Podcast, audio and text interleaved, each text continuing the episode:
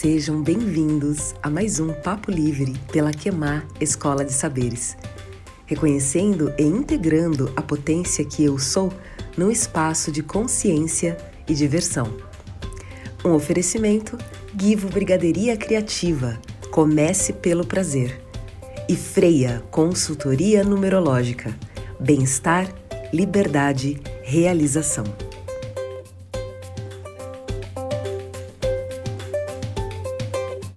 Sejam bem-vindos a mais um Papo Livre aqui pela Queimar Escola de Saberes.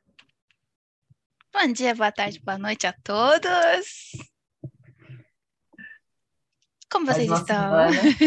é, mais uma semana aqui, né? Vamos escorrer mais um tema, expandir mais um pouco. E estava saindo, tinha algumas é, tem alguns temas, né, que as pessoas que, que, que falaram para fazer, que é de encerramentos de ciclos, saudade, morte, medo. Né? medo. É. é interessante porque nós estamos no setembro amarelo, né? E esse mês existe uma existe um movimento, né? Eu, eu não sei se é um movimento aqui no Brasil ou se é um movimento mundial, isso é uma, uma curiosidade, não sei mas existe um movimento acontecendo aqui é, em apoio e combate né, ao suicídio, né, à depressão, trabalhando essa questão aí. Semana passada a gente falou sobre a felicidade, foi muito expansivo o nosso papo. E o quanto essa, essa questão do encerramento dos ciclos, né, a morte das coisas, o, a mudança, esse transformar, ele costuma ser dolorido e não precisa ser. Né? Existe um medo muito grande. É... Existe um medo muito grande de, da mudança. Né? Tudo que traz mudança gera, gera aquela. Muitas vezes trava a pessoa. Pessoas que têm é, processos com depressão tem muito, vem muito essa coisa do medo, tanto que muitas vezes a pessoa entra em processo de pânico, né? Que é um medo do medo, não é uma, não tem uma justificativa. Ah, tá com medo. Tô com medo do quê? Não sei. Né? E o quanto a saudade também, a, a, é, o quanto é distorcido, né? Então, não sei. Vamos, vamos trabalhar, vamos trazer esse, essa fala. Vamos ver o que, que, que vai sair hoje. Saudade? Então, não sei. Ou morte. Morte. Mudanças. Mudanças. Vamos desprogramar o medo de mudança? A morte é uma mudança, a saudade é um apego de uma situação a uma situação que mudou. É uma pessoa que estava perto não está mais. Aí você não consegue se desapegar daquela desse é, desse negócio que está perto assim e sente esse desconforto. É um sentimento melancólico, não estou olhando o dicionário, tá? É um sentimento melancólico devido ao afastamento de uma pessoa, uma coisa ou um lugar, ou a ausência de experiências prazerosas já vividas. Então, a saudade nada mais, nada mais, nada mais. Hum, peraí, português está falhando hoje. Nada é. mais. Nada menos. Nada, é, isso. do que a ausência de uma coisa que você passou no passado. E por quê? Porque mudou a situação e você ainda está apegado naquilo lá. Aí você se sente melancólico. Ai, que saudade de casa da minha mãe. Ai, que saudade de. Né? Então, assim, mas mudou. Então, a não aceitação do hoje ajuda a sentir essa, essa melancolia que poeticamente a gente chama de saudade, mas é o começo de uma depressão, tá, às vezes. Sim. Né? Então, assim, vamos desprogramar. Pode ser um start, né? É. Pode ser um start de uma depressão. Uhum. Então, vamos desprogramar primeiro essa resistência à mudança, né? O apego ao passado. E, como a gente está falando aqui já vários, já vários papos livres que a gente não a gente concretiza o passado no momento que a gente de hoje. Né? Então, é assim, quanto mais a gente resiste na nossa situação de hoje, mais a gente concretiza um passado que às vezes a gente não consegue mais alterar ele porque a gente está concretizando com esse sentimento que eu estou sentindo agora. Né? É, a minha família é meio estranha, ninguém sente saudade de ninguém. tipo, a minha mãe não sente saudade de ninguém. Ela fala assim, mas tá todo mundo tão perto, por que que eu vou sentir saudade? Eu estou conectada com todos. Eu gosto dos meus filhos e não sei dos meus filhos, não tem problema, nunca sinto saudade. Por quê? Porque eu, quando eu quero, eu me conecto com eles e não preciso sentir saudade. Eles sempre estão perto. Não precisa ser fisicamente. Mas ela, ela tem essa conexão com os filhos. Tanto que meu irmão fala assim: a mãe, você não pode vir em casa, tá? Só quando eu falar que pode, porque daí ela faz o que? Projeção, ela vai em sonho, ela, ela acha qualquer jeito para ir visitar meu irmão. e ele às vezes percebe que assim, mãe, você estava lá em casa hoje? Olha que né? interessante, é. percepção forte dele, né? Sim, ele tem uma percepção forte e a minha mãe também tem uma, uma baita presença. Então, daí você sabe quando ela está espinho, espinho, espi... espionando. espionando em casa. né? Ela não sente saudade, por quê? Porque ela vai ver quem ela quiser quando ela quer. Quanto que a saudade ela ela está também associada com uma carência, com a ausência com a de ausência, prazer, né? Cara, com a ausência de prazer, com a ausência de presença, né? Essa, esse lance da presença tá bem é, em, to, em todas as nossas falas, a questão da presença, ela vem, né? Porque nós, nós funcionamos muito a partir de memórias. E aí a gente fica recriando coisas que não estão acontecendo por, a partir de um sentimento, que normalmente tem a ver com a saudade, tem a ver com a falta, tem a ver com a carência, né? Quanto nós podemos, é, o, quanto, o quanto estar presente o quanto estar presente com você, com o seu corpo, com a sua realidade, é, libera essa carência. É desafiador isso daí, a princípio. Quando eu falo assim, né? É, ontem eu fiz um exercício de presença muito forte e, e eu consegui perceber a dificuldade de estar presente. Presente assim, tipo assim, tô dirigindo, tá?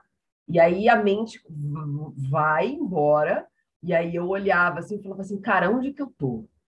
E aí eu falava assim, não, vamos lá, respira, onde você tá? Né?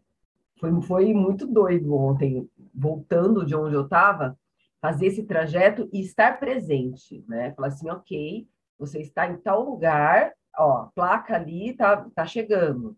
Tinha momentos assim que eu olhava e que, e que a sensação que eu tinha é que eu estava num lugar totalmente desconhecido. E é um lugar que eu passo quase que diariamente. E eu não conseguia, né? Eu, eu percebi essa dificuldade com a presença. A, a presença. E se, isso, você, e, né? e se isso não for falta de presença ou estar presente em todos os lugares? Fala mais sobre isso. eu sou todo. Eu sou todos e eu estou em todo lugar. Deus não é onipresente. Sim. Então, é, às vezes eu estou tão presente em tudo que a minha consciência expandiu tanto que eu perdi o foco. Okay. Então, não é mais uma questão de presença, é uma questão de foco. Por, é, tem um exercício que a gente faz na que a gente faz não, né? Que eu li e andei fazendo da gnosis, é que você, por exemplo, você vai procurar uma coisa, você entra na consciência da coisa e vê o que tem ao redor dela. Eu estou presente dentro da coisa. Mas por que, que eu consigo estar presente dentro da coisa? Porque eu sou a coisa, eu me torno a coisa. E quando a gente começa a viajar muito, a mente vai para lá e a mente vai para cá, eu estou presente naqueles lugares também. Só que eu não estou conseguindo focar no que eu estou fazendo. Mas se eu sou tudo, se eu, tô, se eu sou todos, o que, que é não estar presente? Ficou confuso? Ficou. Não, não. Tipo... Eu, eu, consegui, eu consegui entender o que você disse. É um outro, é um outro nível de percepção disso, né? Sim. O que, o que torna leve, tá? Ficou leve. Torna... Ficou leve? Ficou, é. porque assim, eu fiquei, eu fiquei, eu tô desde ontem, quando eu tive essa percepção tão aberta, tão forte, é, meio que eu fiquei de muito desconfortável na hora, sabe? De falar assim, cara, é, quanta dificuldade de estar presente, mas às vezes não é, né? Como você está dizendo, não é não estar presente. É, é excesso de presença. Excesso de presença. Eu estou presente aqui, estou presente lá, estou presente com quem está pensando em mim, nesse corpício físico aqui, em outra consciência. Eu estou presente dentro do meu quarto, vendo o que tem no meu quarto. Eu estou presente em tudo, mas eu o que, que eu tenho que fazer? Eu tenho que focar no que eu estou fazendo agora, na minha ação, né? Assim, quando é, nesse exercício de é, não, não, não sei como que é o nome do exercício, tá? Mas esse exercício que a gente faz para procurar coisas, é, para trabalhar com elementais, a gente entra na, a gente está presente, mas na, na, em outro lugar. Então, assim, o presente não é eu estar aqui só dentro de mim, é eu estar no foco né? Talvez isso seja um pouquinho diferente, a presença ou o foco. Eu estou focada no uhum. que eu estou fazendo ou estou presente? Eu posso estar presente no mundo inteiro. Eu não sou tudo? Eu não sou todos? Né? Então, eu posso saber o que está acontecendo dentro da, da, casa da minha mãe agora se eu estar, estiver presente naquela energia lá. É isso que a minha mãe faz, ela vai estar presente na minha casa, na energia da minha casa, e ela vai ver a minha energia dentro da minha casa e ela vai saber se eu estou bem ou não estou bem né? Por isso que ela não sente saudade, mas ela está presente no corpo dela lá, que está fazendo a meditação para fazer é, é, esse conexão, né? passeio, né? essa conexão. Ela está presente dentro da casa, ela está presente sentindo o ambiente, ela está presente sentindo como eu, como meu irmão está, né? Então, assim, ela não deixou de estar presente em algum lugar, ela está presente em todos os lugares. Mas o foco dela é o quê? É perceber se meu irmão está bem ou não. Né? Então, assim, não tem separação. É, a gente está chegando em outra, em, outra, em outra percepção aqui. Não tem separação do outro e eu. Não tem separação minha e do meu computador. Eu sou ele. Então, assim, é, é outro nível de percepção, talvez, mas que deixa mais leve, porque eu estou presente sempre. Sim, fica bem mais leve. Uhum. É, e é um convite para você liberar essa carência, porque a carência é a ideia de que está faltando, né? A carência é a ideia de que você não está, ou de que aquilo não está, ou de que aquele lugar não está, de que aquela situação não está. Eu costumo é, falar muito com a Guivo sobre nós sermos a soma, né? Então, muitas vezes a dificuldade de receber da nossa experiência passada, entre aspas, né? É, e a gente fica tentando excluir alguma coisa, isso muitas vezes prende a pessoa no, no, no processo, né? Como se quanto mais você quer não lembrar ou não sentir, mais você sente. E muitas vezes isso pode ser um desencadeador de um processo depressivo, né? Que é aquela ideia de é, da falta, e, e, aí deixa a pessoa perdida, no falta de foco no que está acontecendo agora, uhum. com o uhum. corpo dela, né, com as emoções, com os pensamentos, né? É, quando a gente fala sobre encerrar ciclos, né? Ontem foi meu aniversário, então ontem foi uma, um encerramento de ciclos muito forte, né, para mim. Fiz 43 anos. Parabéns! 43 com essa carinha de 30. Eu dava uns 28, tá? Ai, que, ai, que delícia! Como pode melhorar? É, e aí me veio muito forte essa coisa, né? Muitas vezes a gente. O quanto, quando a gente fala de morte, né, no encerramento de ciclos, o quanto não estar presente coloca você com medo da morte, né? Tem uma tem um texto de um cara, cara, é um um cara que deu uma palestra pela USP, eu não vou lembrar o nome dele agora, mas ele ele fala muito sobre essa coisa, nós vivemos esperando a morte. Então, a gente começa o dia esperando pelo final do dia, a gente começa a semana esperando pelo final de semana, projetando no final de semana, a gente começa o mês projetando no final do mês, a gente começa o ano projetando no final do ano, e quando a gente menos espera, a vida acabou. Né? Então, é, e o quanto, quanta ansiedade, quanta ansiedade e quanto medo, quanta ansiedade e o medo, né? do que não está acontecendo aprisiona a pessoa.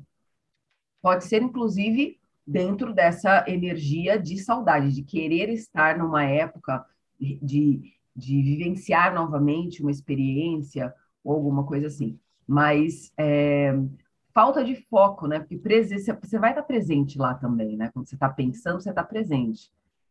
Né? E olha que legal, aí... olha que legal. O significado do foco. Qualquer ponto para qual converge ou de qual converge um feixe de ondas eletromagnéticas ou sonoras ou um feixe de raios luminosos. Uau. Onde está a sua luz? E o que, que acontece com a luz quando está lá presente? Ela manifesta. Vamos, vamos, acabar aqui, Gil? vou ficar agora, vou ficar igual a Xami, aqui bugada no selo da lua até semana que vem. Cara, porque assim, eu posso estar presente, eu estou presente. Não tem como eu não estar presente. Mesmo a minha cabeça está viajando, eu só não estou no foco. Eu não estar no foco, eu não estou materializando agora. Porque os feixes eletro de luz, os feixes eletromagnéticos estão dispersos.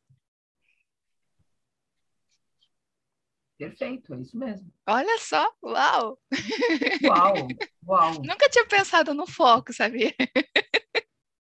é, eu nunca tinha pensado no foco versus presença, né? uhum. né?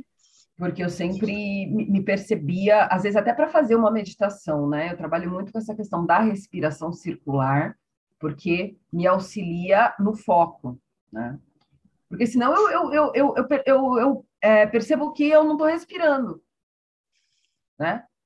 Eu, eu fiz uma... Eu, eu no, na segunda-feira, eu propus, inclusive, para o pessoal do, que está no, no estudo do livro, no Clube do Livro, para participar de, uma, de um evento que está acontecendo, né, com relação ao Setembro Amarelo, para um outro grupo.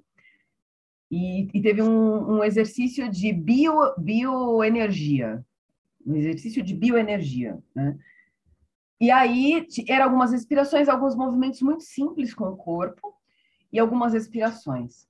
E, de, e no final, o último exercício, ele fez uma, um, uma meditação da Kundalini, né? Ele colocou uma música bem, bem oriental, assim, bem agitada e tal. E aí a gente tinha que fazer movimentos com o corpo e respiração. E aí foi muito. Eu comecei a dar risada na hora, porque eu percebia, tipo assim, ou eu movimentava o corpo ou eu respirava. Eu não conseguia. Tipo assim, ó, movimento corpo e respira né? E aí eu começava a me perder e eu começava a dar risada. Eu falei assim, cara, que dificuldade de você respirar, né? O, o René Cafaro, que é o meu amigo lá do Tantra, ele fala que ninguém morreu respirando, né? E às vezes a pessoa vai fazer a meditação fica com medo de ir para algum lugar, calma, só respira, porque nunca ninguém morreu respirando. E essa dificuldade do foco mesmo, né? De fazer o movimento e, e perceber a respiração, e, e respirar de forma consciente. Quando a gente fala de morte, a gente já falou aqui várias vezes também sobre é, essa mudança, né? A morte ela traz uma mudança. A mudança ela está acontecendo o tempo inteiro. Quando você respira, quando você puxa o ar, acontece toda uma, uma movimentação metabólica no teu corpo. Quando você solta o ar, você morre. Quando você puxa o ar, entra. Quando você solta o ar, sai. Esse movimento eterno, né? De é, de ser. É, e aí, quando a gente fala do foco, quando você fala do foco sobre faixas luminosos e onde está a sua luz, né? De quem que você está fugindo com, com, com essa dispersão? Onde está a sua luz? Quando você está presente e focado, respirando, fica mais fácil, do meu ponto de vista, interessante, você manifestar e concretizar qualquer ação. Então, existem pessoas, existem pessoas que, que são muito é, expansivas, né? Você é muito expansiva, eu sou muito expansiva, e cada vez mais as pessoas elas estão percebendo muitas coisas ao mesmo tempo. Como trazer o foco, que é a sua luz, contribui para a manifestação do que você está fazendo agora, que é o concretizar o passado, né? É o concretizar o passado. Como manter o foco é, contribui para que você concretize o passado. Deu uma bugada legal aqui, acho que em todo mundo, viu? É, tá um silêncio. Tá um né? silêncio. Percebe? Porque é, é a sua luz. Quanta rejeição. Multipotencial. É, quanta, quanta dispersão. Eu não sei se rejeição seria a palavra certa, mas quanta dispersão ainda existe com relação e aceitação da luz que nós somos. É que é muito poder. É muito poder. muito poder. É uma sensação, tipo assim, o que, que eu faço com isso, né? É, a gente dispersa um pouco para não materializar tudo que a gente pensa, porque quem sou eu com essa manifestação que parece de Deus? Sim. E eu falei ontem lá com o Renê sobre o, a energia on, omni, né? Que é essa coisa do onipresente, do onisciente, do onipotente. Ainda existe muito, muito, muita separação com relação ao que é Deus, e aí é como se ser onipresente, se perceber onipresente, onisciente, onipotente, é muita, é muita coisa. Então vamos dispersar um pouquinho aí o foco. É para Deus, né? É para Deus. Né? Aí quando fala assim, tem um, um, outro amigo que fala muito sobre a vontade de Deus né? A sua vontade. Sobre... É, e aí você. A, a, vontade de Deus. Tá, qual que é a vontade de Deus? Sim. Conecta Ó, aí.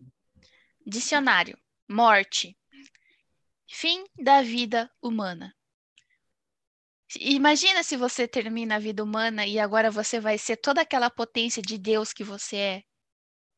Se você fugiu a vida humana inteira da potência de Deus. E na morte você vai terminar a vida humana para voltar na toda a tua potência. Mas você passou o quê? Dezenas de anos, às vezes até século, fugindo dessa potência. Será que a morte assusta? Porque daí acabou a vida humana, você vai voltar a ser Deus? É, como seria, olha só o que veio aqui, como seria você poder escolher a partir da morte, né? a experiência de, de criar um outro universo, um outro super-universo. Ir para uma outra experiência totalmente diferente para criar uma outra realidade num outro, num outro espaço, numa outra dimensão.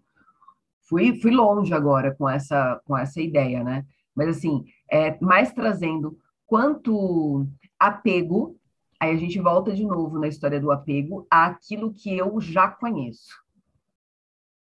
Quando eu falo de depressão, por exemplo, né, existe uma dor. Existe uma dor é, que não necessariamente se manifesta no corpo físico. Às vezes essa dor ela é só emocional. E como nós não fomos ensinados a sentir, isso buga o sistema. O teu corpo começa a dar curto-circuito e para de fazer a comunicação de certos é, neurotransmissores, bloqueia alguns hormônios, a manifestação e o circular de alguns hormônios. E aí dá esse, esse tilt, né? Dá um, como se fosse um curto-circuito. Quanto nós já estamos, é, o quanto nós já podemos sentir? Quanto nós questionamos o que a gente está sentindo para correr do sentir? E esse correr do sentir gera esse bug. Tem uma animação, tem um longa de animação que chama Divertidamente. Já assistiu? Uhum. Divertidamente ele mostra, ele mostra o cérebro, né, das pessoas e mostra algumas emoções básicas lá: raiva, o nojo, medo, alegria, tristeza. Né? A raiva, uhum. o nojo, o medo, a alegria, a tristeza. São cinco personagens, né? Lembrando que de cada personagem desses se, se ramifica várias outras emoções, né? Mas o filme ele traz essas cinco emoções básicas. E aí mostra que o processo de depressão da menina é por negar a tristeza. Então, enquanto ela nega a tristeza, enquanto ela não recebe da tristeza e permite passar, ela não sai do processo, ela afunda mesmo no processo da depressão, começa a desmoronar lá o sistema interno dela, né? começa a desconectar. Cara, o filme mostra exatamente isso, começa a desconectar os, as bases da, da emoção. Ela começa a se desconectar das bases da emoção, por negar uma emoção. Né? Como nós já podemos, lembrando que este corpo é um decodificador das informações, das emoções, o quanto nós podemos nos permitir sentir e observar. Olha o que eu estou sentindo, ok. Isso é um exercício, né? Acho que o planeta está sendo levado para esse exercício. As pessoas, de um modo geral, estão sendo levadas para esse exercício de sentir, de perceber a partir do cardíaco e de permitir sentir, porque quando você sente e você nega, você levanta uma barreira e aí você bloqueia. E esse bloqueio pode desencadear no corpo um, uma, um processo de depressão, que é físico, né? A depressão, ela é física. Ela é a pessoa, física. ela entra em, em curto-circuito no sistema físico.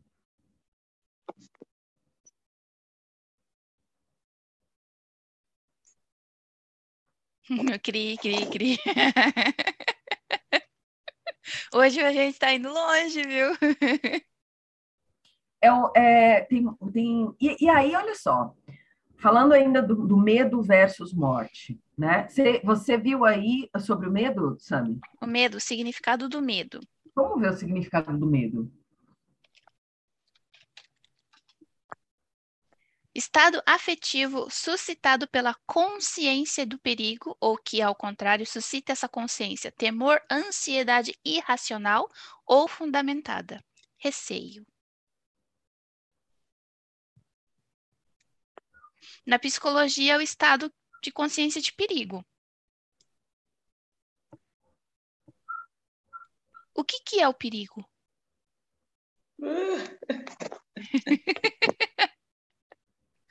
Renata, só. o que, que é o perigo? E se o perigo for um, um convite para que você manifeste o seu poder. Oh, Porque perigo... mesmo em situações, mesmo em situações é, físicas, né? Porque tem situações de perigo físico, né? Mas você percebe que quando você percebe o perigo, você retoma a sua consciência do seu poder de escolha, do seu poder de decisão. Tá perigoso por aqui? Eu estou aqui presente, focada na minha luz. Eu vou escolher passar por isso daqui não vou, não, não, não vou por esse caminho, vou por esse caminho. Fala aí, o, tá falando do perigo? É, o perigo. É, situação em que se encontra sob ameaça a existência ou a integridade de uma pessoa, um animal, um objeto, é um risco. Aí, aí me vem, Sami, uhum. a vulnerabilidade, tá? Quando, uhum. quando fala assim de medo, perigo, medo versus perigo, me vem o estado de vulnerabilidade, que é o estar no fluxo. Uhum. Quando eu estou presente, focada na minha luz, eu posso decidir a experiência. Uhum. Certo? Para mim, para mim. Para mim, essa ameaça aqui, ela me vem por causa do apego. O que, que eu tenho para ser ameaçado que eu posso perder? a integridade, a existência, né? É uma ameaça eu perder a minha existência carnal aqui com esse meu corpo, por quê? Porque eu estou apegada a ele. Né? Se eu tenho a possibilidade de perder esse corpo, eu sinto perigo de vida, né? E eu estou apegada, isso está sendo ameaçado, eu tenho medo. Mas por quê? Porque eu estou apegada nesse corpo. Se eu não tiver apego nesse corpo aqui, eu não tenho medo de perder ele. Daí eu não tenho medo de perder ele, eu não vou ter medo da morte. E se a nossa mente está criando o tempo inteiro a experiência, o quanto ficar apegado ao medo e a ideia do perigo fica criando situações perigosas e situações de mais medo. E fazendo a manutenção da vida, porque o medo não é totalmente ruim, tá? É um Sim. sistema básico que tem nosso cérebro para proteger o nosso corpo. Então, desse... Cara, fazendo manutenção da vida, essa foi forte agora. é, fazer o quê? A manutenção é, fazer, da vida. Fazer manutenção, cara, fazer manutenção da vida é não estar, é não estar vivendo, né? Não, é só sobrevivendo. É. Né? Então, assim, aí que tá. As pessoas que vivem com medo, elas estão em manutenção da vida. Porque você vê que elas não vivem elas estão tipo no básico ali, para que não aconteça nada de ruim, para que eu não passe algum perigo, né? E as pessoas que saem desse medo, que elas se arriscam. Elas não estão com medo de perder algo, elas vão, por quê? Porque elas estão vivendo, elas estão indo para frente, elas não estão fazendo essa manutenção de que se eu vou morrer ou se eu vou viver. Elas estão simplesmente desfrutando de todas as circunstâncias que podem acontecer.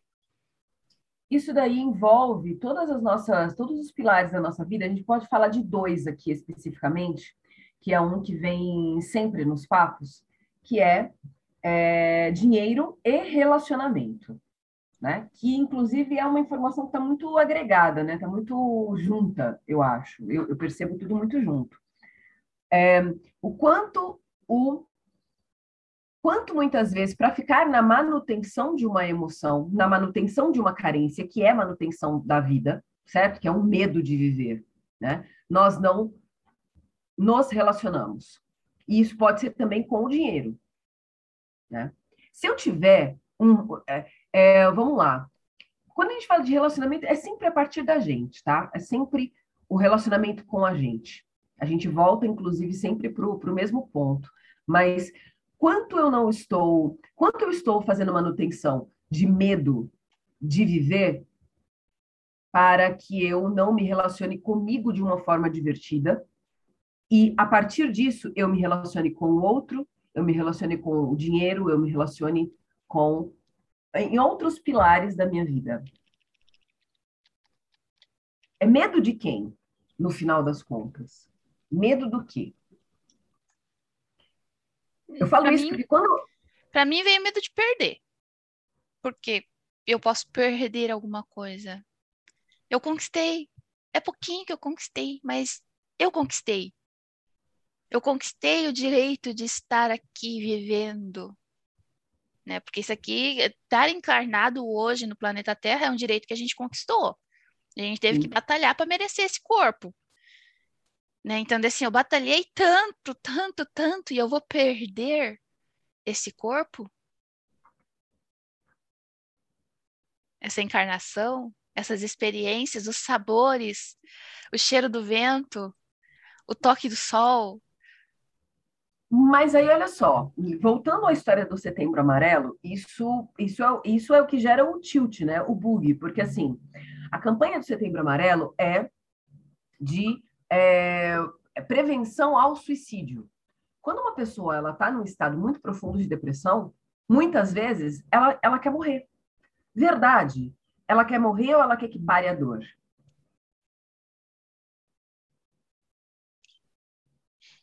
Porque muitas vezes. Eu, é... acho, eu acho assim que ela quer ir para a próxima etapa.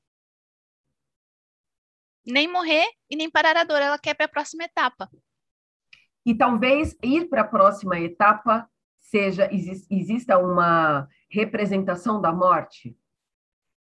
Porque se a morte é uma transformação, se a morte é transformar, para você ir para uma próxima etapa, você precisa morrer para essa etapa. É a história da semente. Né? Uhum. É a história da semente. Então, para a semente virar um broto, ela precisa deixar de ser semente. Ela precisa passar por uma morte. Uma mãe, quando está gerando uma criança, acontece a mesma coisa. A criança está lá dentro, ela está vivendo uma vida, ela está vivendo num universo ali, né? Nascer é uma morte, é uma transformação. Né? Então, quanto o, o desejar a transformação, né? desejar sair daquele, daquela dor, daquele processo, pode ser interpretado como quero morrer. Deu para deu pegar o sentido? é, talvez a gente já possa ressignificar a morte. De novo, né? A gente já vem falando disso há algum tempo, mas assim, como seria a gente ressignificar a morte para parar de fazer manutenção da vida? Para poder estar presente, para poder receber da alegria do sol, da alegria da respiração, da alegria do, do, do saborear um alimento, né? De sentir um aroma, de sentir o toque, de sentir. O quanto ressignificar a morte, que é só uma transformação, permite que a gente sinta a vida acontecendo. Fez sentido aí? Ou bugou? Assim, é, eu trabalho com Grabovoi. É, Para nós que trabalhamos com Grabovoi, a morte ela não existe, né? Então é meio estranho porque assim, se eu morrer, eu não vou saber que eu morri, digamos assim, nessa minha consciência cerebral aqui que eu estou tendo agora. Então, teoricamente, a morte não existe, né? É, uma pessoa que eu conheço morreu, ok, ela não está mais presente aqui, mas ela é, ela está aqui dentro. Então, assim, não é. Por exemplo, é, tem pessoas que eu conheci no passado, que eu não tenho mais contato hoje, elas não estão mortas, mas, tipo, elas estão no mesmo patamar de uma pessoa que morreu de verdade ou não. Sim. Então, é muito é muito relativo. A morte, eu falando que a morte é relativa, parece que fica estranho, mas a gente não trabalha mais com com a possibilidade de morrer. Não tem mais essa possibilidade de morrer. Tudo é eterno, estamos num eterno agora. Tanto que daí começa a bugar também é, aquela coisa de reencarnação. Como que eu reencarnei se eu só estou vivendo em outra linha paralela agora? Está tudo acontecendo no eterno agora. Então, se eu estou viva hoje, agora, eu estou viva eternamente, então não tem a possibilidade de morte. Né? Tem alguma transformação. Mas nessa transformação eu não vou estar presente. Porque eu agora, na minha, no meu eterno agora, eu estou bem viva e bem feliz. Né? Então, assim. E é interessante, Samir, que assim, é, quando a gente fala sobre apego, apego, é o contrário do amor. Né? O amor é essência. Porque se o amor é o fluxo, se o amor é a permissão e o amor é o fluxo da vida acontecendo, né? o apego é como se você tivesse in, querendo interromper o fluxo. É, você né? não deixa fluir, nem ir, nem vir, nem... Hum. E isso pode gerar dor. Porque, gente, é impressionante como quando eu estou no fluxo, permitindo a experiência. O que está acontecendo aqui?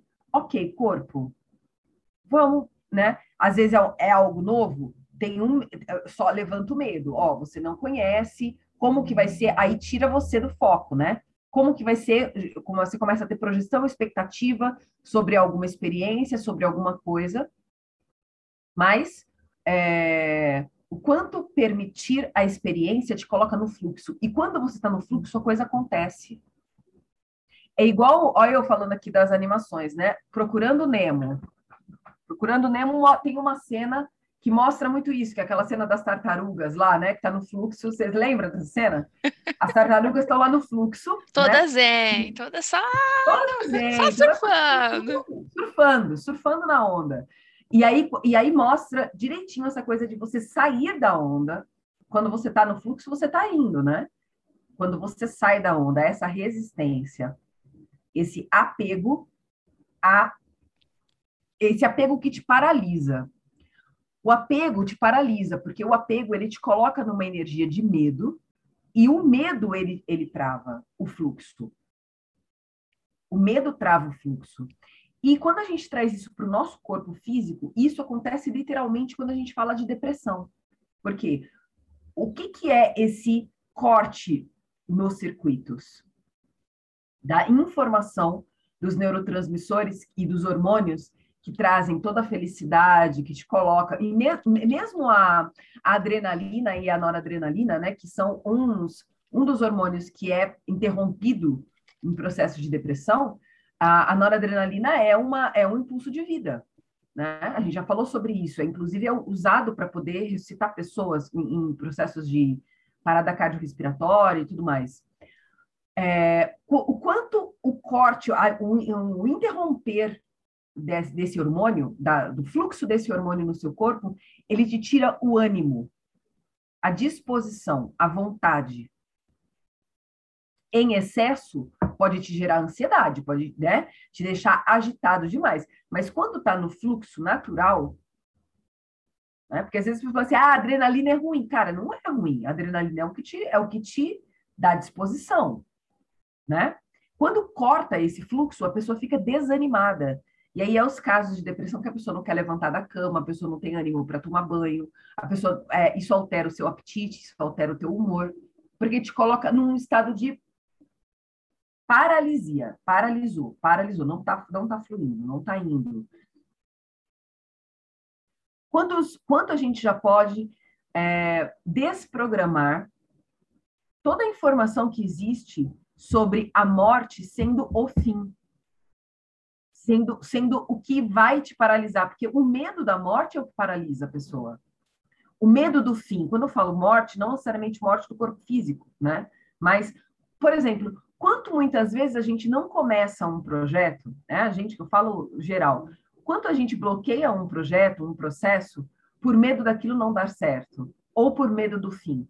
Quantos relacionamentos nós estamos evitando, já presos na ideia de outras informações de passado, apegados numa informação de passado, né, num trauma ou alguma coisa. E aí, assim, o medo do fim, o medo da. O, o trauma do rompimento impede a pessoa de, de dar o passo para poder viver e entrar no fluxo e viver outras experiências, se relacionando com a vida, né? Porque isso pode ser um relacionamento amoroso, isso pode ser um novo projeto de trabalho, isso pode ser uma, um fim de alguma coisa. A Luciana Ribeiro está nesse processo de é, transformação aí com relação ao trabalho, né?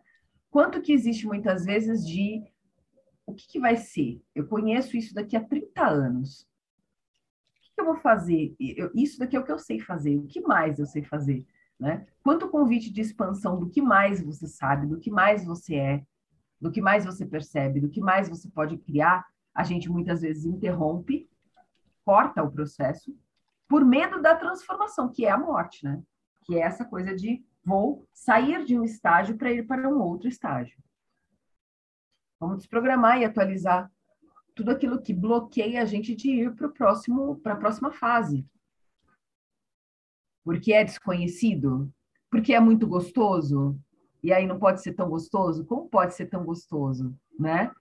Ah, mas eu já conheço isso daqui, a dificuldade, a dor, né? A escassez, sei lá, de qualquer, de qualquer ordem, né? E se não tiver mais? Aí é muito o que você traz também, né, Sami? De falar assim, ah, não, se não tem problema, vamos lá, dá para trabalhar os números aqui para encerrar esse processo de doença, encerrar esse processo de dor, e aí a pessoa fala, tá, mas e se, e se não tiver esse processo, eu vou parar de evoluir? Ah, então eu não quero. E aí a própria pessoa bloqueia o fluxo para fazer manutenção da vida e não viver. Tá todo mundo tão quietinho hoje, tá só eu falando aqui. Ó, depressão. Tem aqui é, no livro de normalização psicológica do Grabovoi, tem a depressão. É 519514 319891.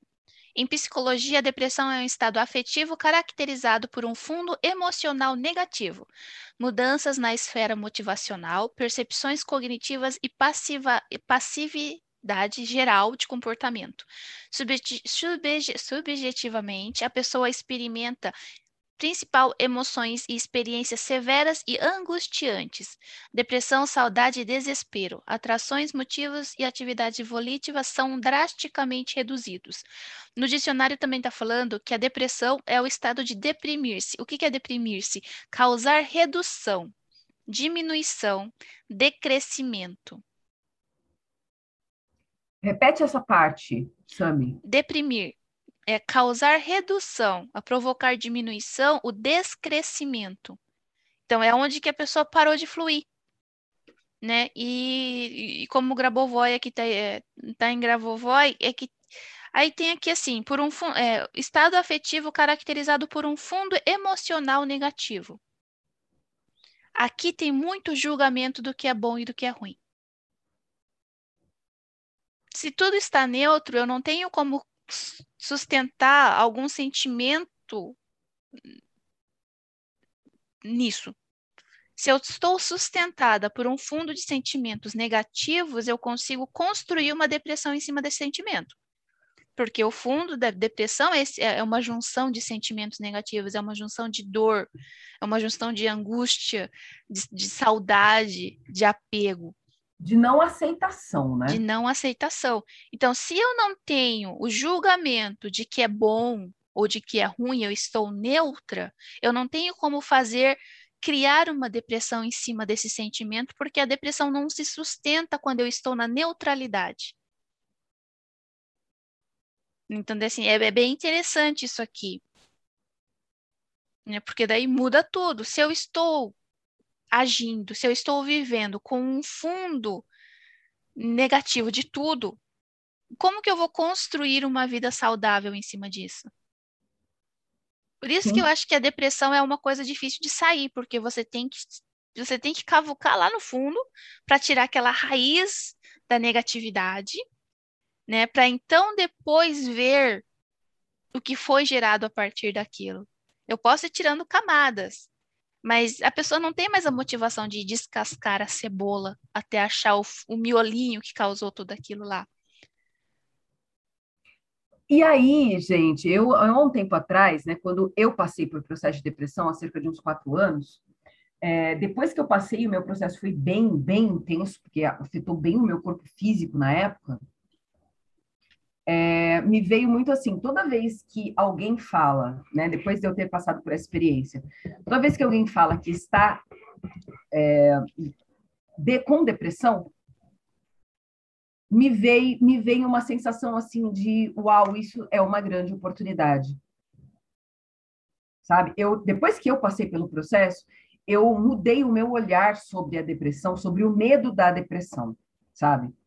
É, existe muito julgamento sobre depressão. Quem não, quem não experimentou essa sensação, quem nunca passou por isso, né? Eu conheço pessoas, inclusive, que falam assim: nossa, eu nunca passei por isso, graças a Deus.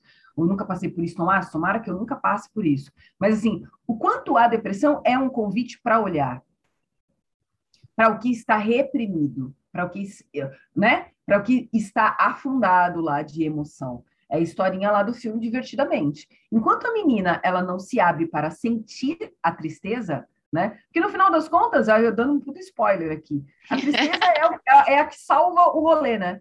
Quando a menina se permite sentir a tristeza, tudo volta a se reestruturar. Né? Quanta, quanta, quanta repressão existe de uma determinada emoção, né? Ou quando você, quanto você é, tem uma memória, né? Falando de passado, né? De, de percepção de passado, quanto você tem uma memória e a negação dessa memória por gerar uma emoção que você julga negativa te prende nesse processo para que você não não flua.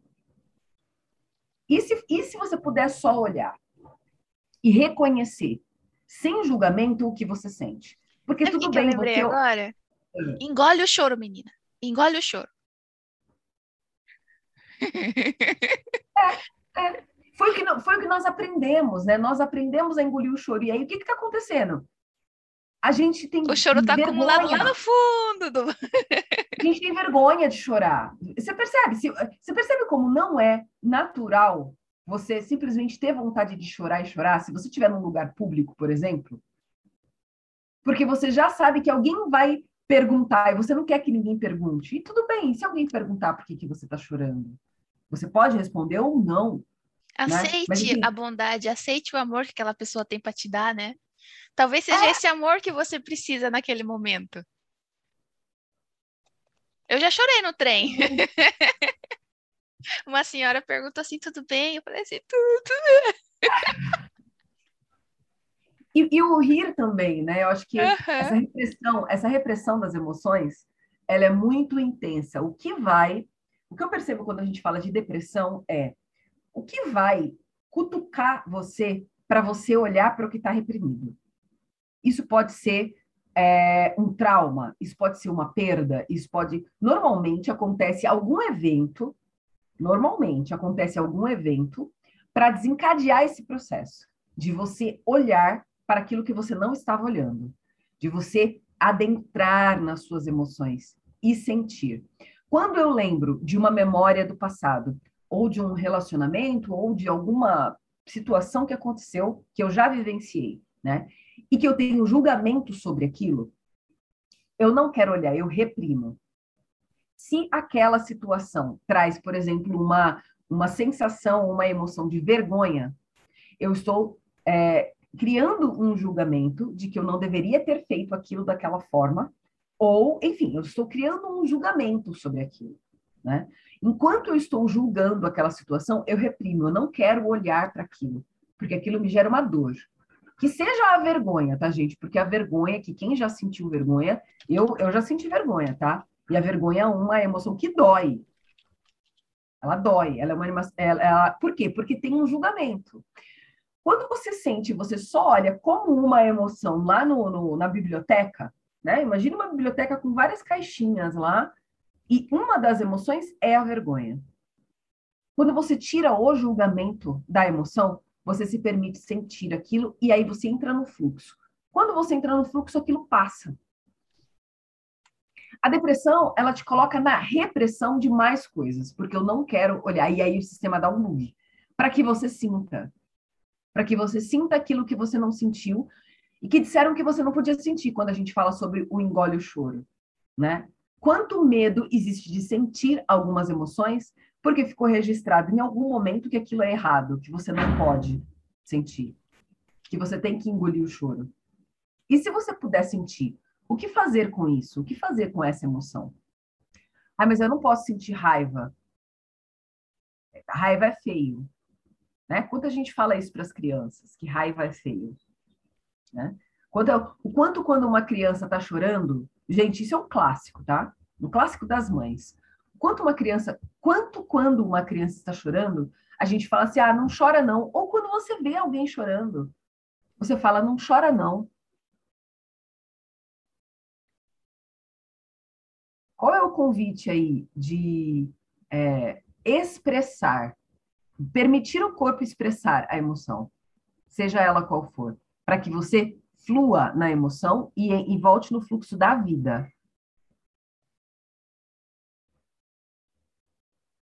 Porque quando a gente fala de depressão, tem, é, é, sobre não sentir, né? Por isso que o sistema oh, para. Sim, aí tem mais uma coisa que veio aqui, que é a idealização. O que, que é idealização? Eu estou vendo aqui no livro de Grabovoi, não é mais no dicionário, tá? Okay. É uma aspiração que cria julgamento.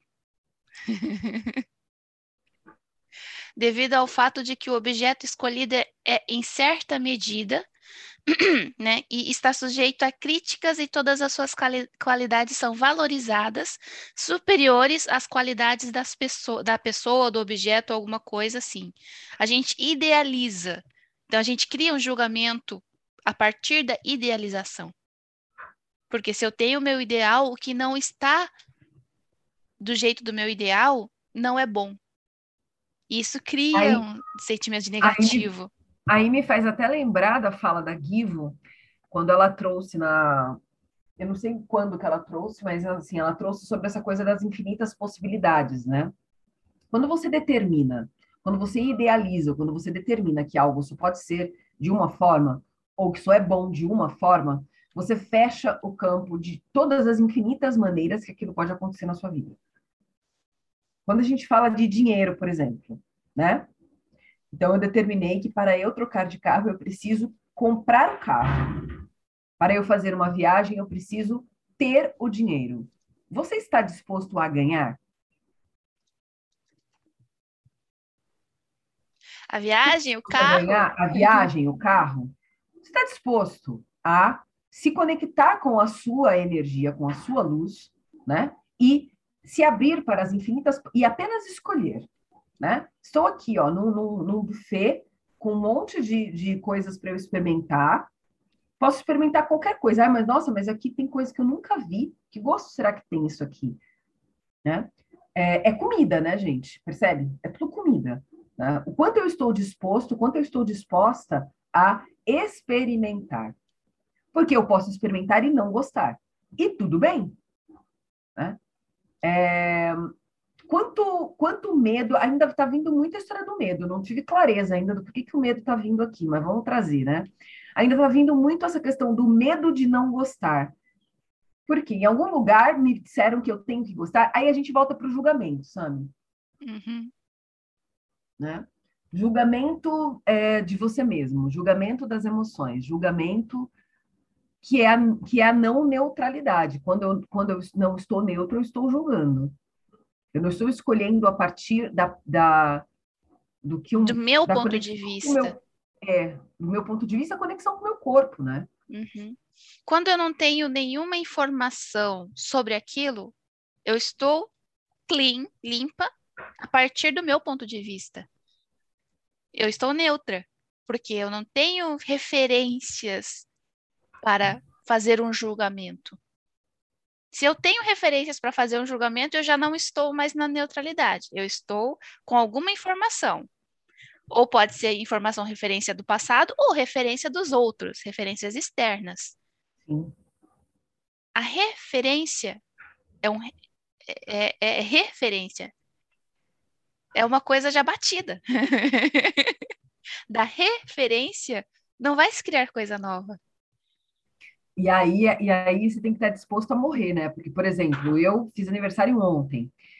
Cara, 43 anos eu tenho refer referência pra caramba, tá?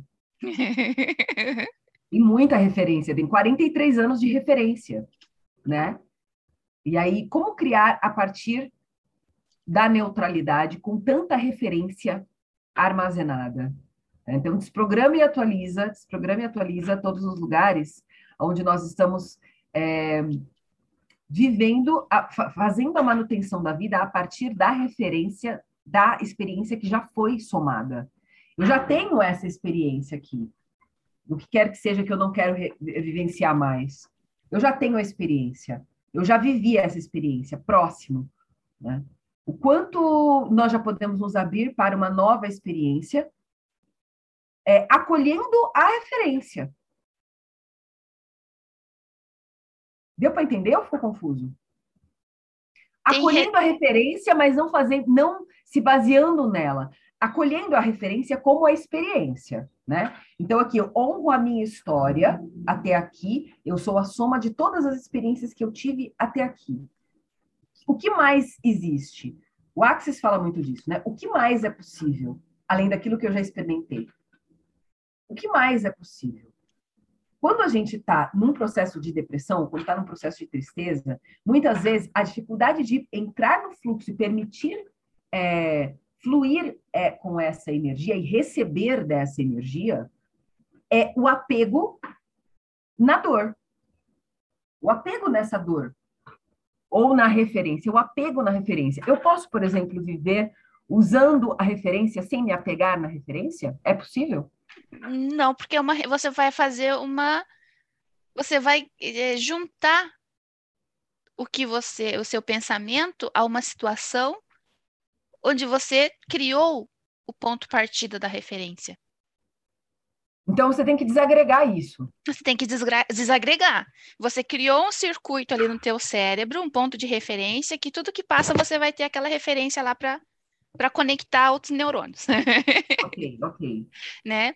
É, é o efeito de, ó, atua o efeito de referir-se, contar ou relatar aquilo que se refere. Então, assim, para eu julgar, eu também tenho que ter um ponto de referência. Como seria? Hum, não é tão. não é tão. Não é tão assim, sabe como eu posso falar? De bondoso, sutil. Assim. Mas como seria você renunciar todas as referências que você tem e transformar isso em conhecimento? Uau, agora expandiu. Nossa, as minhas, as minhas Nossa. costas estão pegando fogo.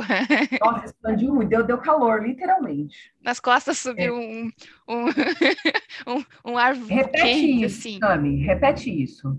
Como seria, renunciar às referências e transformar elas em conhecimento? Eu tiro todo todo ponto de vista de que é referência e coloco isso como uma mera, um mero conhecimento.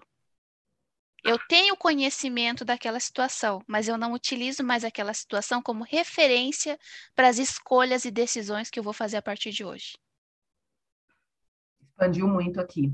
Tá gravando, tá gravando. Atualiza, né? Nossa, nossa tá gravando. Programa e atualiza, desprograma e atualiza, desprograma e atualiza todas as referências. É abrir mão da referência. Abrir né? mão da referência. É Aí não tem mais no que se apegar. Referência. É, desapegar, desapegar da referência. Da referência. A gente tem, a gente coloca muito valor, a gente coloca muita. É, a gente tem uma gratidão tão grande nas experiências que a gente já viveu nesse planeta, né? E como a gente tem, tem respeito pelas experiências, porque eu fiz isso, porque foi assim, né? E às vezes esse excesso de respeito às minhas experiências estão me deixando apegadas nisso, e é aquela coisa, se eu tenho referência, eu penso na referência, eu faço porque a minha experiência foi assim, eu estou repetindo as minhas escolhas, porque estou pensando a partir daquele ponto lá. Aí assim, tem assim, tem a palavra renunciar, né? Tem a palavra renunciar às referências e transformar em conhecimento. Mas tem outra coisa que a gente faz também com a referência, que não tá, não tá, não tá clara essa palavra aqui para mim, mas é tipo é renunciar, revogar, retratar. Então, o Axis fala disso, né? Sim, ele fala descontratar, disso. O Neoaxis fala sobre descontratar, despactuar. Olha só, todas as. É porque nem sempre isso tudo está no consciente, tá? Aliás, a maioria das vezes não está. Na maioria das vezes, toda essa informação ela está presa muito no inconsciente. Então, a gente já pode agora é, reincindir, revogar, renunciar, retratar, é, cancelar, anular todas as referências, todas as agendas secretas, ir buscar no inconsciente, né? Todas as agendas secretas, todos os geios, todos, todos os contratos que nós criamos, todas as referências, né? E com todas as referências, dissolver, diluir, é, desprogramar, atualizar, descontratar, reincindir, revogar tudo isso, né? É, definitivamente, a partir de agora, né? Desprograma e atualiza, desprograma e atualiza, desprograma e atualiza, desprograma e atualiza. Quanto muitas vezes nós, quando, quando vem essa palavra, você está disposto a renunciar à sua referência? Quanto isso muitas vezes pode chegar como, trazendo a história do apego, uhum como uma coisa tipo assim, vai tirar de mim algo. Sim, por isso que parece que não foi tão gentil, sabe? Parece que foi tipo, sabe aquele tapa na cara, assim? É. então, a renúncia não é uma palavra gentil, às vezes, mas é o que mais me, me suou, assim, como o que, que eu quero fazer? Eu quero renunciar às, às referências que eu mesma falei assim: essa daqui vai ser minha referência, essa daqui vai ser minha referência, eu tenho essa referência porque eu escolhi as referências que eu iria utilizar para as minhas ações, para o meu estilo de vida. E agora, a partir do que eu do, a partir do que que eu tomo decisão? Como que eu vou decidir olha, as coisas agora sem referência? Olha só, olha só o que a, o que a Vicky trouxe. Quer falar, ah. Não, pode ler. é, a Vi, a Vi trouxe aqui no, no chat assim: uso minhas experiências para me referir aos próximos passos, mas não uso isso, não vejo isso como estar bloqueada. Somente é esses movimentos. Sim, isso não significa que, que, que, isso, que isso tudo, uh, digamos, essas experiências não são determinantes uh, e somente porque eu já adquiri aquilo que eu vou parar por ali. Né? Eles são talvez parâmetros que eu posso usar, mas eu não, não, não sei. Eu... É que daí assim, a gente não está usando as nossas experiências para concretizar o passado. A gente está aqui no, no, no, invertido. Então, eu tenho que ver os meus passos que ainda. A, a referência que eu posso ter é os meus passos que eu ainda não andei. Se eu quero ter, fazer uma coisa diferente, eu vou ter que ser diferente, ou eu vou fazer diferente. Né? Então, assim, se eu tenho referência nas experiências que eu já tive, eu estou replicando aquelas experiências. Como eu me vejo fazendo uma coisa totalmente diferente, eu não tenho referência para o que eu quero fazer. É. O quanto isso tá, bloqueia? Se, por exemplo, ah. se, se chegam. Uh, vocês estavam falando antes de comida, né? De alimentos. Né? Que a Givo me põe uma coisa que tem uma cara gostosa, mas tudo bem, eu estou então olhando para aquilo ali e me parece ser gostoso aos meus olhos, certo? Mas vai que tem um gosto de cocô, aquele brigadeiro, né? Não, só estou dizendo assim, pela Sim. cor, né? Sei lá, né? Eu vou imaginar que é aquele brigadeiro que eu já comi. Então, tu tens uma um, uma imagem, tu tens alguma coisa formada dentro de ti, tu não, tu não, nós somos quem nós somos, então, né, o que nós já fizemos, quer dizer, tu não consegue apagar aquilo tudo antes de fazer qualquer coisa. Então, eu não estou colocando assim que a gente ponha, um, falhou a palavra agora, um, bloqueios né? Porque alguém diz, ah, eu não gosto, tipo assim, eu não gosto de quiabo, então nada que vai ter quiabo eu vou gostar né? Alguma coisa assim.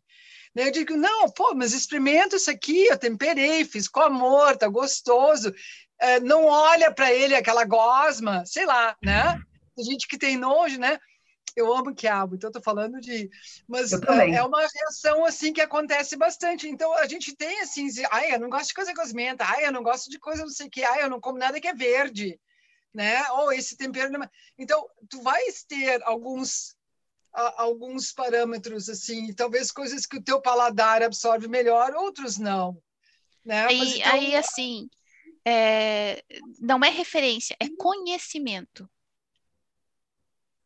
Você conhece o sabor do brigadeiro.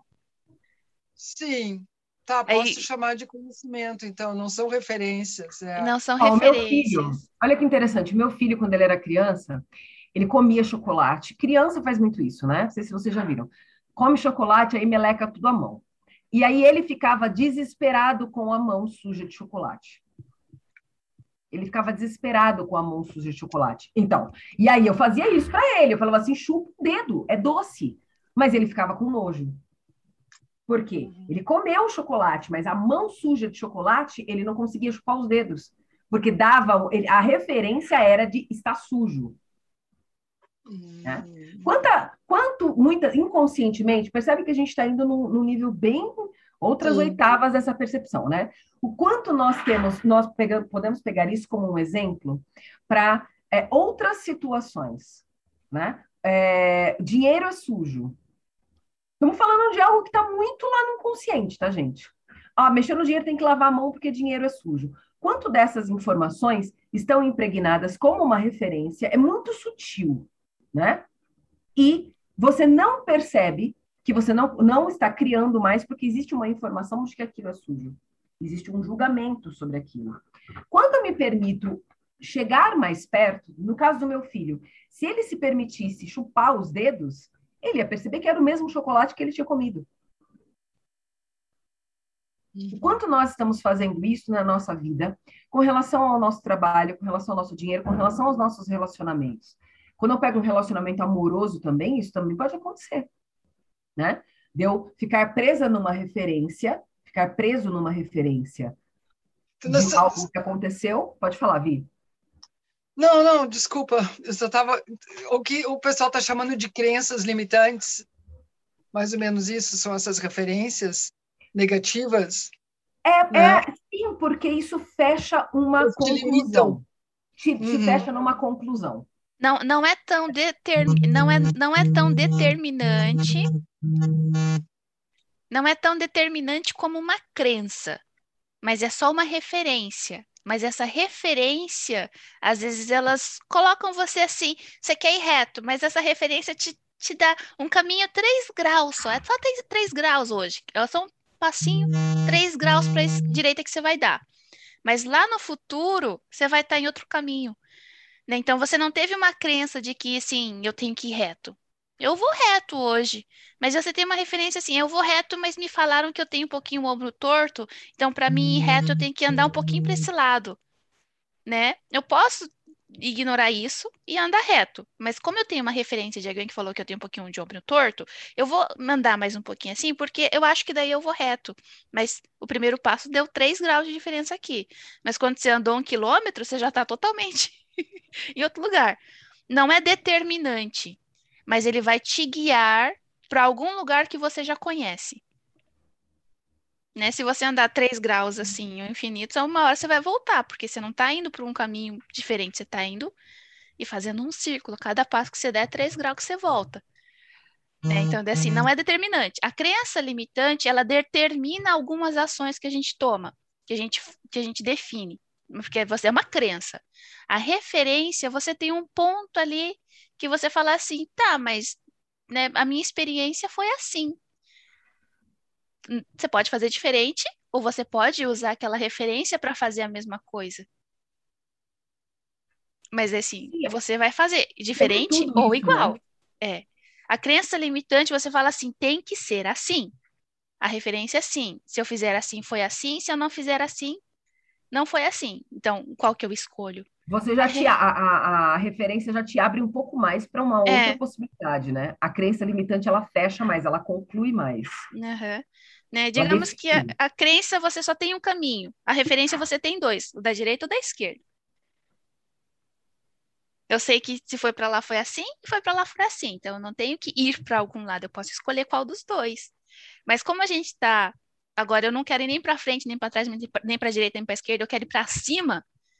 Eu não tenho referência porque eu nunca fui para cima. Aí entra, eu posso ir para cima? Aí vem a crença de que só posso andar na.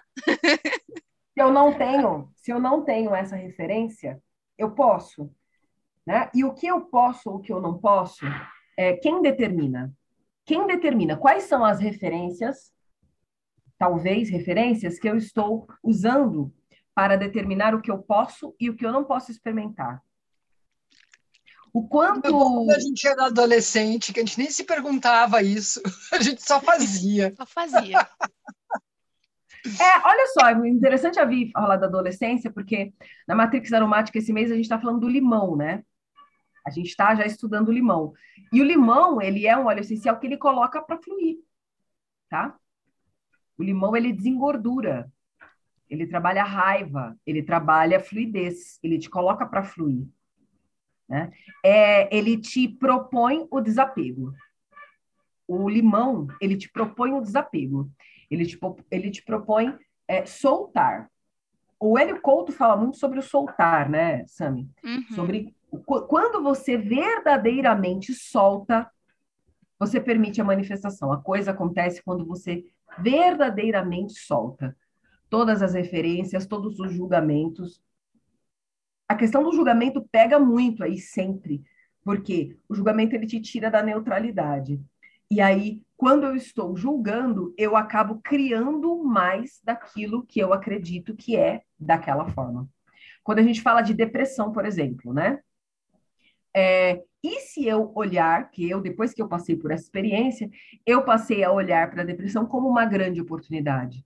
Então, quando eu vejo pessoas com depressão, falando desse tema e com depressão, eu vejo uma grande oportunidade. Eu não vejo um. Tem gente que, né, antigamente, quando a gente falava sobre câncer, era a, a, doença que todo mundo morria de medo, né? Tipo assim, tinha gente que nem falava o nome, né? Aquela doença lá, né? Aquilo lá que não se fala o nome, né?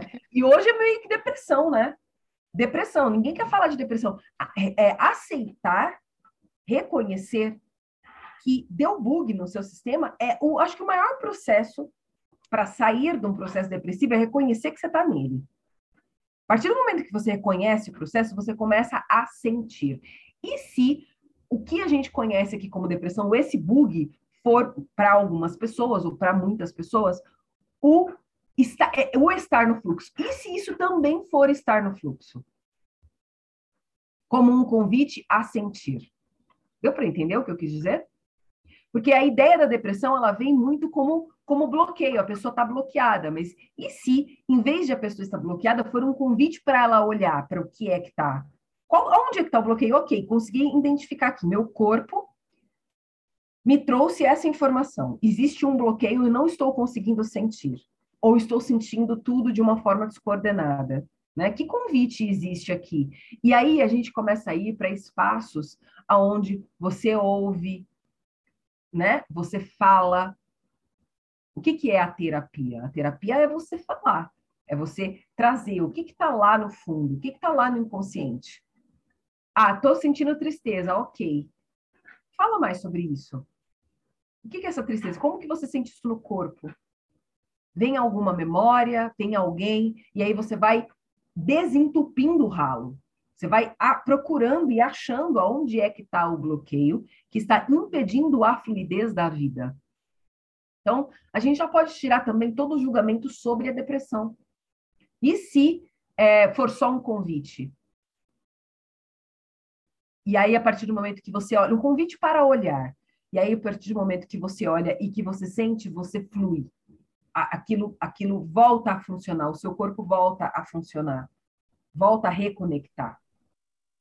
Sim, porque a, a, o deprimir, o deprimir da depressão é ausência, é, é não é ausência, é redução de algumas coisas, redução de fluxo, redução de hormônio, redução de sensação, depressão, é, é, tudo, é tudo diminuído, você não sente. É, então.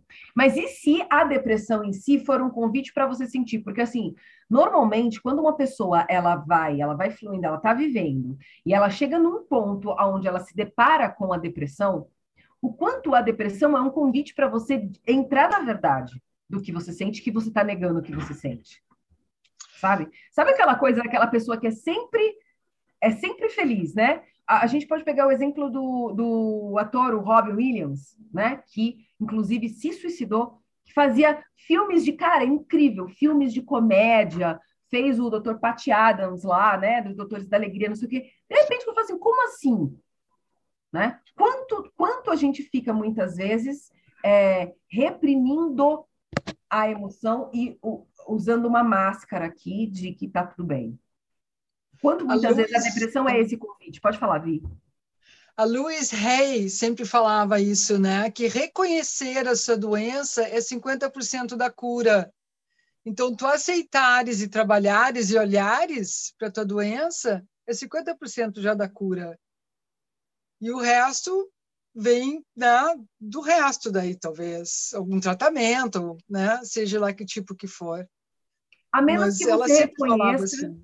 a menos que você reconheça, você não consegue mudar nenhuma Nenhuma Nada. realidade.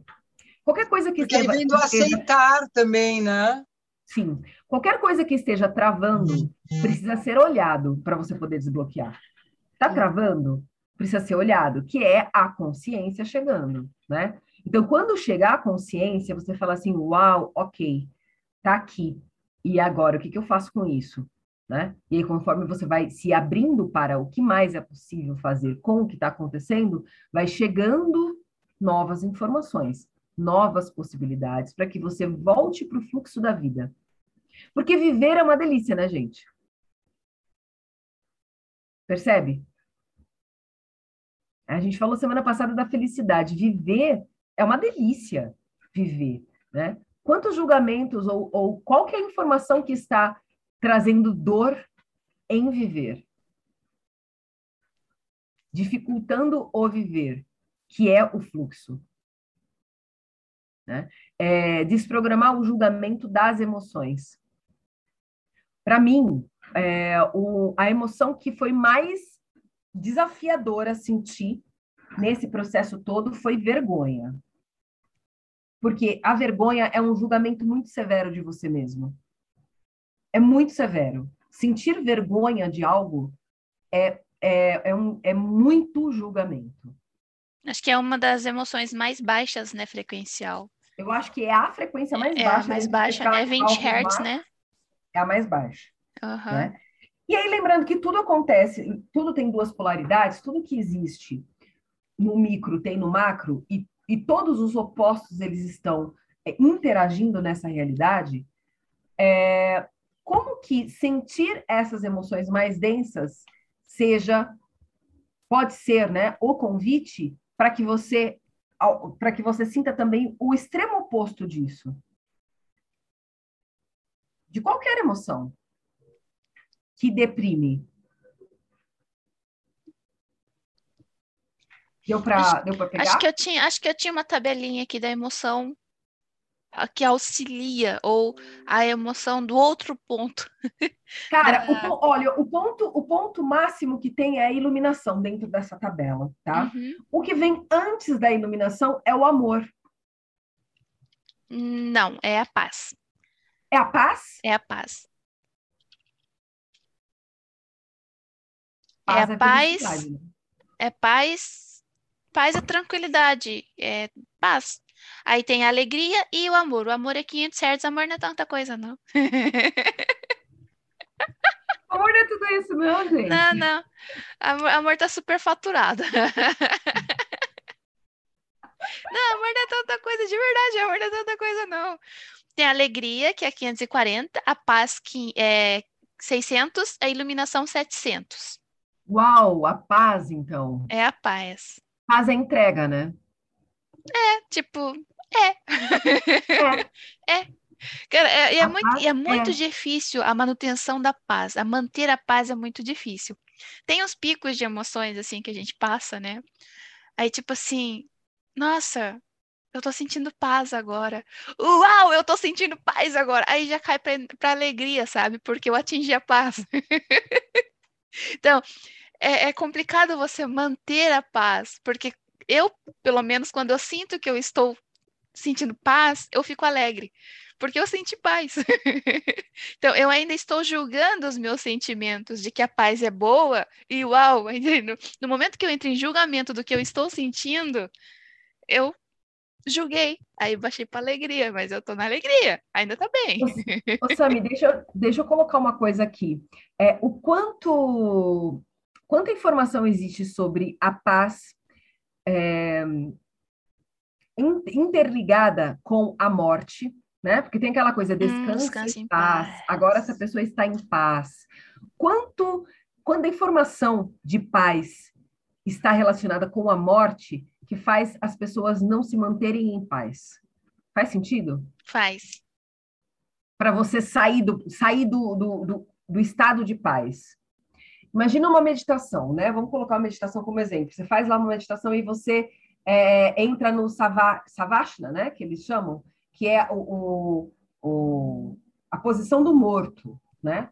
O savash, savashana é a posição do morto mas é a paz, é um movimento, é um, é um estado de plena paz. Então, você faz lá os movimentos de yoga, exercita o corpo, esforça, sua, faz né, respiração, depois você entra no Savasana, que é a posição, segundo algumas pessoas, a posição mais difícil que tem no yoga é esse, é essa posição, que é aquele momento onde você se entrega completamente. Você entrega o seu trabalho. Você entra em paz. Quanto dessa informação de paz está associada com a morte? E aí a gente não, a gente fica nessa coisa, não, tô sentindo paz, não, mas tem que sair da paz rapidinho, porque senão. Eu morri. Eu morri. Será que eu morri? Eu tô viva, gente. Socorro! Ver isso agora aqui no campo. É, quanto a gente já pode experimentar sentir paz e viver? Quanto a gente pode experimentar viver em paz? É, é, é gentil viver em paz? É gentil viver em paz? Tem vários cara, nãos aí. Cara, me expande, me expande. Aí, aí, me expande, mas eu ainda percebo um, uma ligação com, com o não sei o que vai acontecer depois disso. E, tipo assim, me veio, me veio uma, uma imagem de uma coisa muito sem graça. Tipo, eu vim experienciar as coisas aqui no mundo e eu vou viver em paz. Como assim viver em paz? Né? Eu quero a bagunça, eu quero, eu quero festa. Me veio uma imagem assim de que a paz ela vai ser um pouquinho chata. Apático. Então, então quanto, quanto que essa é a visão e essa é informação que está impregnada na, na mente coletiva, impedindo as pessoas de sentir paz? Porque eu posso simplesmente estar numa festa e estar em paz? Eu posso estar no meio do, do vucu vucu e estar em paz? Ou quanto, quanto a paz ela é só, ela existe aquela, aquele julgamento, aquela informação de que a paz é só o silêncio externo. A paz ela pode ser o silêncio interior.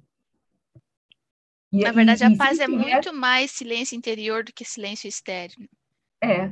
Se eu estiver em paz, eu posso, inclusive, estar numa festa, se eu estiver em paz. Né? O quanto muitas vezes nós estamos rejeitando estar em paz, porque a informação que existe para estar em paz é de, de apatia, é de morte, é de inércia. Quanto ainda existe informação de inércia na morte, sendo que a morte é, é um movimento? Se a gente pegar pela respiração, a morte, a aceitação, é o que te coloca no fluxo. Quando você desfragmenta a morte além do corpo físico, ela te coloca no movimento. O quanto estar em paz te oferece uma nova oportunidade, te oferece uma nova experiência.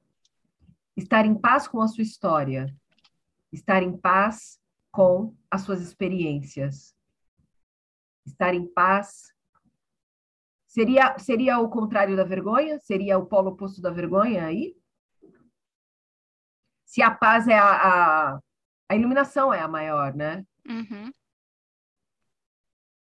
Mas eu acho que a paz é um caminho interessante aí, né? Porque você já passou pelo amor, já passou pela alegria.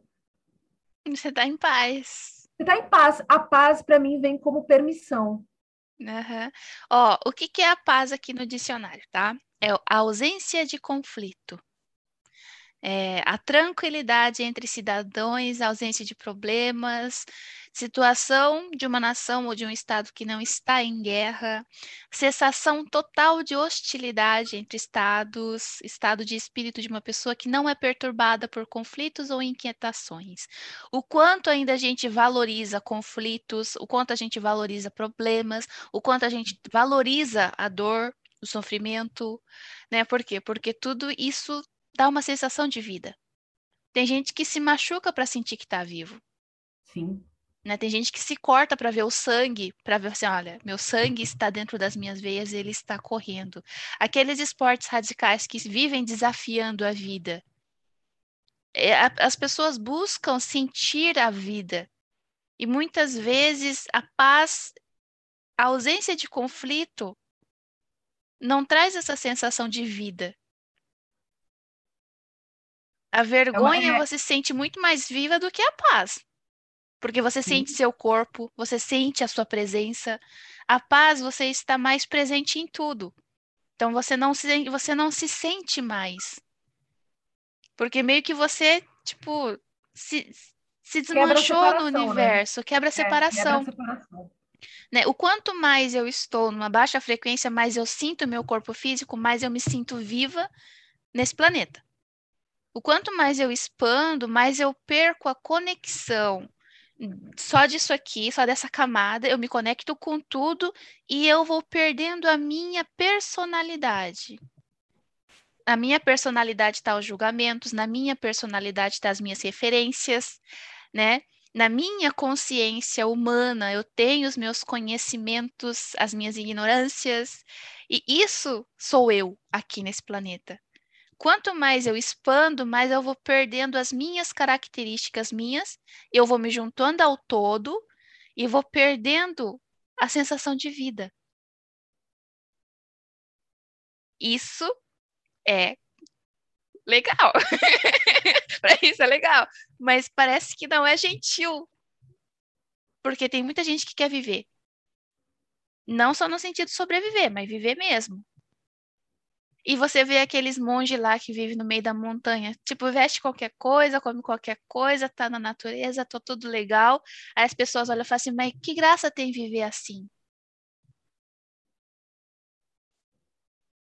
Aí vem toda aquela consideração de que a gente Cara, tem a, da matéria, paz, da. Sim, a paz ela te, ela te convida a um desapego, né? Ao desapego de, do, da, de tudo aquilo que você acha que é, de, do que você acha que você é, do que você acha que, que são as suas referências, que foram as suas experiências, né? É um estado de expandiu muito, que tá muito expansivo para mim isso aqui, tá? Paz é aquela coisa é, é, um, é um silêncio mesmo interno, né? É aquela coisa de tá tudo bem. O que, tá que eu vou criar bem. agora com isso? É. mas ainda existe muita vontade de estar um pouquinho em conflito, ter alguma coisinha para reclamar, tá conectado com o mundo, né? Tem Wi-Fi voando e sabiam que Wi-Fi faz mal para a saúde e blá blá blá blá blá blá blá blá. Então sempre Sim. tem alguma coisinha para te trazer para o plano físico, o plano material. Tem um número para paz? Pra, tem. Pra, paz tipo, interna tem. Conectar paz interna? Uhum. É um número que eu não uso muito, acho que eu vou começar a usar mais ele. eu vou até anotar aqui esse, porque hum. é como seria como seria trabalhar essa coisa de, de estar é, estar em movimento, estar vivendo, estar colocando fluxo na vida, mas estar em paz. Esse seria uma experiência muito interessante. É, é, é um, uma quebra de, de, é, uma, é um derrubar de véu, né? Porque se a ideia de estar em paz é, é não lutar contra, né? Como a Vicky colocou aí, né? É não lutar contra. Como seria permitir? Estar em paz e permitir. E a partir da permissão, eu decidir a experiência, a partir da permissão. Porque isso não significa também que é, eu estou no movimento de paz, então eu vou, eu vou, sei lá, me machucar ou fazer alguma coisa que, vai, que, não, vai, que não vai ser gostoso para o meu corpo. Mas estar em paz me coloca na consciência de que eu posso escolher a experiência. Não é sobre, é, não é sobre excluir. Não é sobre falar não, mas é sobre ter as opções e falar assim, o que, que eu o que, que eu vou, pelo que eu vou optar? O que, que eu vou comer do que tem nessa mesa? Né? Eu não preciso comer caviar porque todo mundo fala que é, que é chique, né? Eu vi a Karen Kardashian, vamos trazer um pouco da Karen Kardashian aqui, que ela chegou, né? Vamos, vamos receber essa energia divertida dela, né? É, tem um, um Reels dela que ela, ela tá numa festa super chique, assim, né? Ela filma lá com aquele marido milho dela, ela filma, assim, o lugar, gente, olha aqui, lugar chique, toda uma festa mega chique, não sei o quê. Aí chega um garçom, ela fala assim, caviar não, não, caviar não. Ela olha assim na câmera e fala assim, tem arroz com feijão? Né? Então, assim, é, eu tenho caviar disponível, mas quando eu estou em paz, quando eu estou. Eu escolho, não quero caviar hoje, eu quero arroz com feijão. O que, que, que, vai me nutrir? É a permissão. É, um convite, é uma permissão. E é estar num nível de permissão de estar fora do julgamento, inclusive do julgamento do que qualquer outra pessoa, outra pessoa pode achar sobre a tua escolha, sobre a tua decisão. Na verdade, todo julgamento é sempre a gente com a gente mesmo. Quando você não está julgando, o, o que o outro está falando não faz a menor diferença para você, porque você está consciente de que a pessoa está falando dela mesma, né? Mas é, eu percebo hoje aqui um convite de é, ressignificar a paz. Porque você, quando a gente fala de silêncio, a gente falou de silêncio esses dias, né? Quando a gente fala de silêncio, o silêncio, se o silêncio é estar presente, é estar focado, é estar presente, né? Você pode estar em silêncio ou estar em paz numa festa, né? Ontem aqui no Brasil estava tendo alguma manifestação por conta do dia 7 de setembro, alguma coisa, né, fora Bolsonaro, qualquer coisa do gênero. E aí eu vi na internet, o pouco que eu entrei na internet ontem, eu vi alguns movimentos, né, algumas pessoas é, assim, aquela coisa, né? Os militantes, né? As pessoas que estão que são a favor, outras que não, mas todas em conflito. Quem está e quem não está em conflito. Nenhuma eu vi em paz, né? Aliás, eu vi uma. Eu. Porque eu vi aquilo, eu literalmente não entrei na, no, em nada. É como se aquilo não estivesse acontecendo. De verdade, é como se não estivesse acontecendo aquele movimento aqui. Eu não me conectei com essa energia. Eu vi e, só percebi todo mundo em conflito, quem estava manifestando, quem não estava, mas em conflito. Porque a falta de paz é dentro. O conflito é interno. Quando você está em paz aqui, você começa a criar num outro espaço. De não precisar é, resistir e reagir e nem se aliar e concordar com o conflito externo com o conflito das outras pessoas. Isso, isso também te coloca num espaço meio que de é, solidão, mas já para mim já vem totalmente significado, tá? A solidão. sabe? Uhum. É, porque é, é, é leve Uhum. não Ó, estar conectado com esse universo, com essa bagunça. O número da paz é 10011051010. É muito eu. O 1 é eu. O 5 é as minhas experiências. O 0 é o espaço-tempo. Então, é eu num espaço. Num espaço, eu, eu, as minhas experiências, no espaço, comigo mesmo. É 10011051010. É eu no espaço, né? É, e assim, vamos desprogramar, né? Diz, diz qualquer coisa. Os benefícios que a gente tem quando a gente entra em conflito. Tem muito benefício no conflito.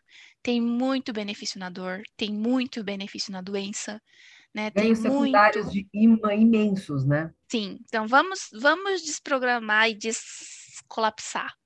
Tudo que a gente tem, né, que tem referências né, nesses ganhos secundários sobre conflito, sobre a ausência de paz. Né? Se a paz é a ausência de conflito, o conflito é a ausência de paz. Sim. Né? Então vamos desprogramar tudo isso. E vocês, a gente pode se divertir com outra coisa, se não, que não seja um conflito?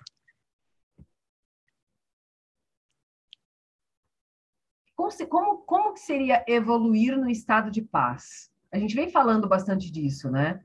Porque a ideia da evolução é sempre a partir do espaço apertado, do, do, do desconforto, da dor, né? Quanto apego existe a essa ideia de que para você evoluir, para você entrar num estado de iluminação, você precisa do conflito. É só uma Superar alguma coisa. é superar algo, né? É, no final das contas, aquilo que a gente encontra, por isso que a paz ela está muito associada com a morte, né? Porque a morte, dentro da informação que tem aqui, é, é quando você encerra, é quando você encerra um ciclo, né? E você entra em paz. Tá, então se eu, se eu acabar com os conflitos que existem na minha vida, eu vou morrer? Porque se eu acabar com É. os conflitos, eu vou entrar na Essa- paz e a paz é a morte? Vou criar problema para a vida. É, e aí, mas aí entra a história do, do que é a morte, né? O que é a morte? Porque enquanto eu estou validando que a morte é ausência de vida, né? Aí eu quero correr da morte. Quando eu passo a olhar para a morte como fluxo da vida, eu não preciso mais correr da morte. Eu posso permitir morrer. Eu posso me permitir estar em paz. O que não significa necessariamente morrer o corpo físico. Né? Eu posso, porque se, se a morte aí, né, o encerramento dos ciclos, a mudança, ela te coloca no movimento da vida, quanto que o medo da morte, no final das contas, é o que gera e é o que faz a manutenção da depressão. Quanto eu precisar estar em conflito dentro da mente coletiva significa que eu estou vivo. Então eu vou manter o conflito, eu vou manter essa bagunça interna, eu vou manter toda essa doença, né? Porque isso significa que eu estou vivo. E se for o contrário? E se permitir li a liberação, a morte no sentido da liberação de todo esse conflito é o que vai te colocar no fluxo da vida. De ir para o próximo nível, de ir para o próximo passo desse jogo todo. Ficou clara a minha fala? Ou não? Foi, foi, foi interessante, foi interessante. Deu, deu, deu uns bug aqui. Porque o, o que vem para mim é só a distorção sobre o que é morte. Quando a gente fala de morte, a primeira informação que vem é a morte do corpo físico. Quando a gente olha no dicionário, aí qual que é a, o que, que significa morte? Morte significa a ausência de vida no corpo físico.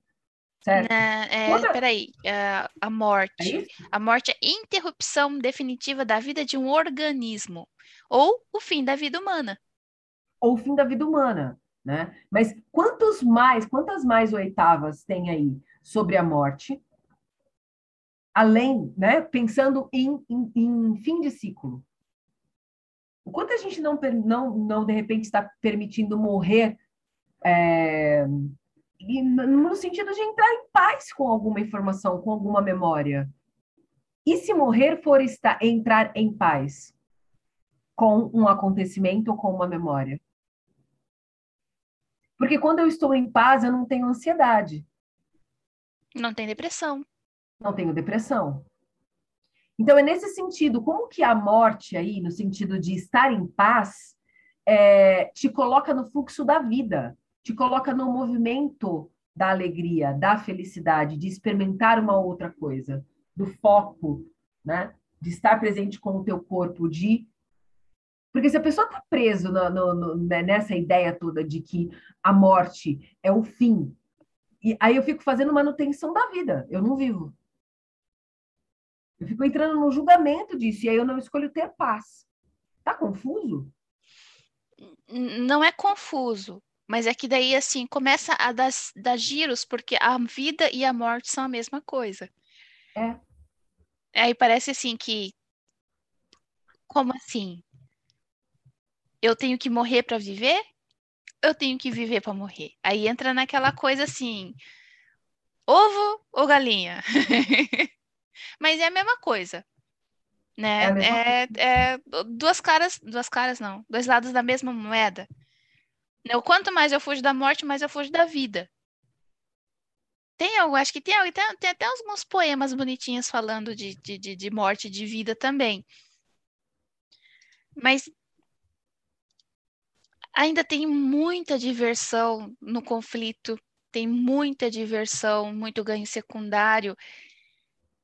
E as pessoas não sabem se divertir a partir de outro lugar. Então elas escolhem, é, é muito mais divertido você se muito mais divertido a diversão do que a evolução, digamos assim. Por que, que eu tenho que evoluir se eu posso me divertir? Né? Então, assim, tá, mas a evolução, a evolução também é divertida. Não dá uma impressão, quando você traz assim, dá uma impressão de que evolução é estar em paz, e isso é sem graça. Dá, ainda tem muita coisa que parece que enrosca no, no campo, que daí fala assim, tá, mas eu escolho a diversão e eu me divirto com os meus problemas, eu posso, eu posso ser a estrela da novela mexicana. Se, porque se eu posso ser a estrela da novela mexicana, eu vou ter que ficar quietinha, toda zen, tipo, em paz quando as pessoas entram em paz, a novela acaba. Parece que tem muito ainda essa diversão. É uma diversão também bem, digamos que bem trabalhada pela sociedade. Porque elas não. Porque não ensinaram para a gente como a gente pode se divertir apenas sendo. Eu sou eu, então eu sou, eu, eu sou a minha diversão. Às vezes eu, tô dando, eu dou tantas risadas dos meus pensamentos que eu falo assim, por que eu vou querer mais? Né? Porque eu, eu me divirto com os meus pensamentos. Mas isso foi o quê? Isso foi trabalhando, trabalhando, ouvindo os meus pensamentos, né? Se eu não consigo brincar com os meus pensamentos, é muito divertido se divertir com a confusão que existe ao nosso redor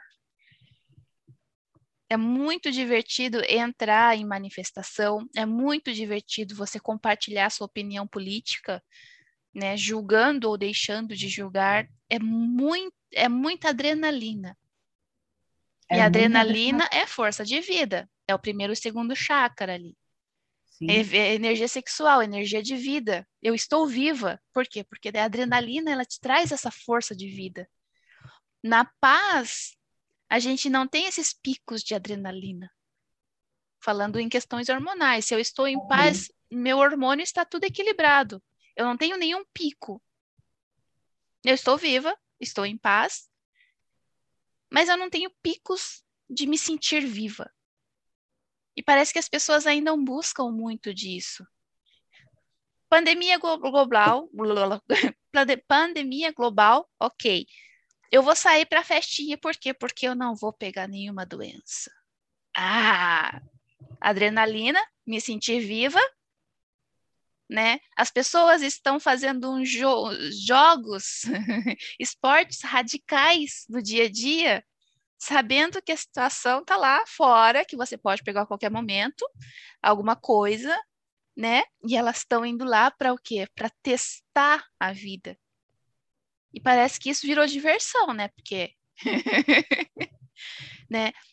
Então, a desprogramação que tem que ser feita tem que ser, tem que ser uma coisa muito mais profunda. Nem, não sei se é profunda ou ampla. Né? Acho que é uma coisa muito grande. Porque desfazer toda essa, essa, essa esse ganho secundário, essa manipulação que tem do que, é, do que, que é diversão, né? Porque o nosso cérebro está programado para ter esses picos de adrenalina em situações conflituosas.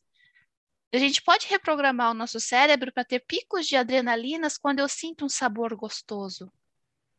Mas a gente se programa para ter picos de adrenalina em algum conflito. Então, se a gente conseguir desprogramar e reprogramar o cérebro para ter picos de adrenalina quando a gente sente prazer, como seria isso? Aí me expande. Mas. Me expande aqui também. Só a paz parece que vai faltar vida. Por quê? Porque a vida está vinculada com o conflito. Então, desprograma o conflito e coloca a vida no prazer. Aí eu posso ter picos de adrenalina, picos de vida quando eu sentir prazer. E eu posso sentir prazer em um monte de coisa, tomando sol, sentindo o cheiro do vento, o cheiro da chuva, me relacionando com alguém, relacionamento sexual, relacionamento. Só um abraço é prazeroso. Então, imagina se eu posso sentir picos de vida quando eu abraço alguém que eu gosto. Aí eu não preciso mais entrar em conflito. Agora começou, agora começou a liberar. Tava faltando, agora tá ok. Agora começou a liberar. Tava faltando alguma coisa, tá? Então o que que eu vou fazer para sentir esse impulso de vida? Tem o número de impulso de vida, depois eu compartilho lá no grupo. Tem que procurar.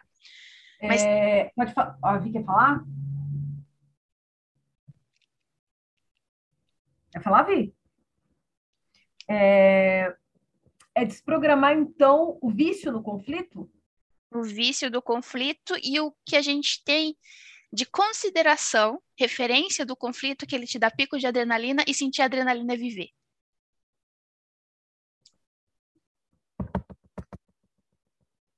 Então, então agora vamos reformular isso daí. A gente já chegou no, no, no ponto, né? Vamos reformular para a gente programar. Porque é amplo, né? É amplo. É amplo. Então vamos lá, desprograma e atualiza, né? Vamos nos conectar aí é, com o cristal central do planeta, porque isso está sendo. Eu, eu, o que eu percebo dessa confusão hoje toda aqui é do coletivo. É essa informação coletiva do campo que está chegando, né? Então, é, se conectando lá com o cristal central do planeta, para que o planeta receba disso que está sendo feito aqui, é, e desprograma todo o vício no conflito, desprograma toda a, e descolapsa toda a informação que foi criada através da nossa rede neural de que é, eu só consigo sentir prazer e impulso de vida a partir da confusão, do conflito, da dor e do sofrimento. Desprograma e atualiza para um espaço onde eu já posso sentir essa adrenalina, esse prazer de viver, essa essa ânsia, né, esse desejo de viver a partir do, do prazer, da diversão, da alegria, do experimentar, dos sentidos, a partir da paz. Sentir adrenalina, sentir o desejo pela vida a partir da paz é um, é um é um nível bem elevado. Ainda para a alegria tá mais fácil. alegria tá mais fácil. Alegria tá mais fácil. Né? Porque a alegria a gente a gente atinge. Você tá no dia a dia lá, você dá risada, você atinge a alegria. Agora a paz é um pouquinho mais complexo. Porque você não tem você não tem nada exterior que possa te estimular a paz. A paz é completamente interna. A alegria ainda a gente consegue ter estímulos externos. A paz é interior. Né? Que você falou assim, eu posso estar numa festa e sentir paz. Eu posso estar numa festa E por estar na festa eu posso sentir alegria. Então, assim, atingir a alegria eu posso buscar é, alguma coisa exterior. Então, se eu puder trazer prazer, picos, impulsos de vida, quando eu sentir prazer, quando sentir alegria, fica muito mais tranquilo. Né? A paz ainda parece que não. Peraí, vamos, vamos mais devagar. Vamos sentir alegria primeiro e na alegria sentir esse pulso de vida, né? Vamos degrau volta, aí. A volta para a felicidade, né? Eu acho uhum. que conseguir, conseguir é, dar esse start, né? Quando a gente fala sobre depressão, sobre esse estado né, de depressão, esse estado de, do corpo estar tá deprimido, a gente conseguir ativar a alegria já é realmente um passo assim muito significativo para que a gente consiga entrar em paz. Sim. E é sair do conflito, né? Uhum. E a paz Parar é... de brigar. A paz é a frequência da cura. Né? 540 Hz começam a se... O corpo começa a se re, é, reestruturar.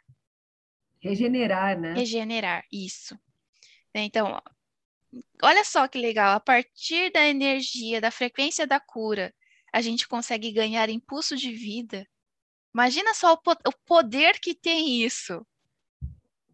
Eu estou regenerando e ainda estou dando impulsos né, hormonais de vida para o meu corpo ainda mais. Será que a gente não rejuvenesce com isso? Será que o nosso corpo não nossa, ele começou a fazer assim. Nossa, me deu muita expansão. Me, deu uma, uma, me deu uma leveza, assim, sabe? Uma leveza. Acho que eu tô. Começou a.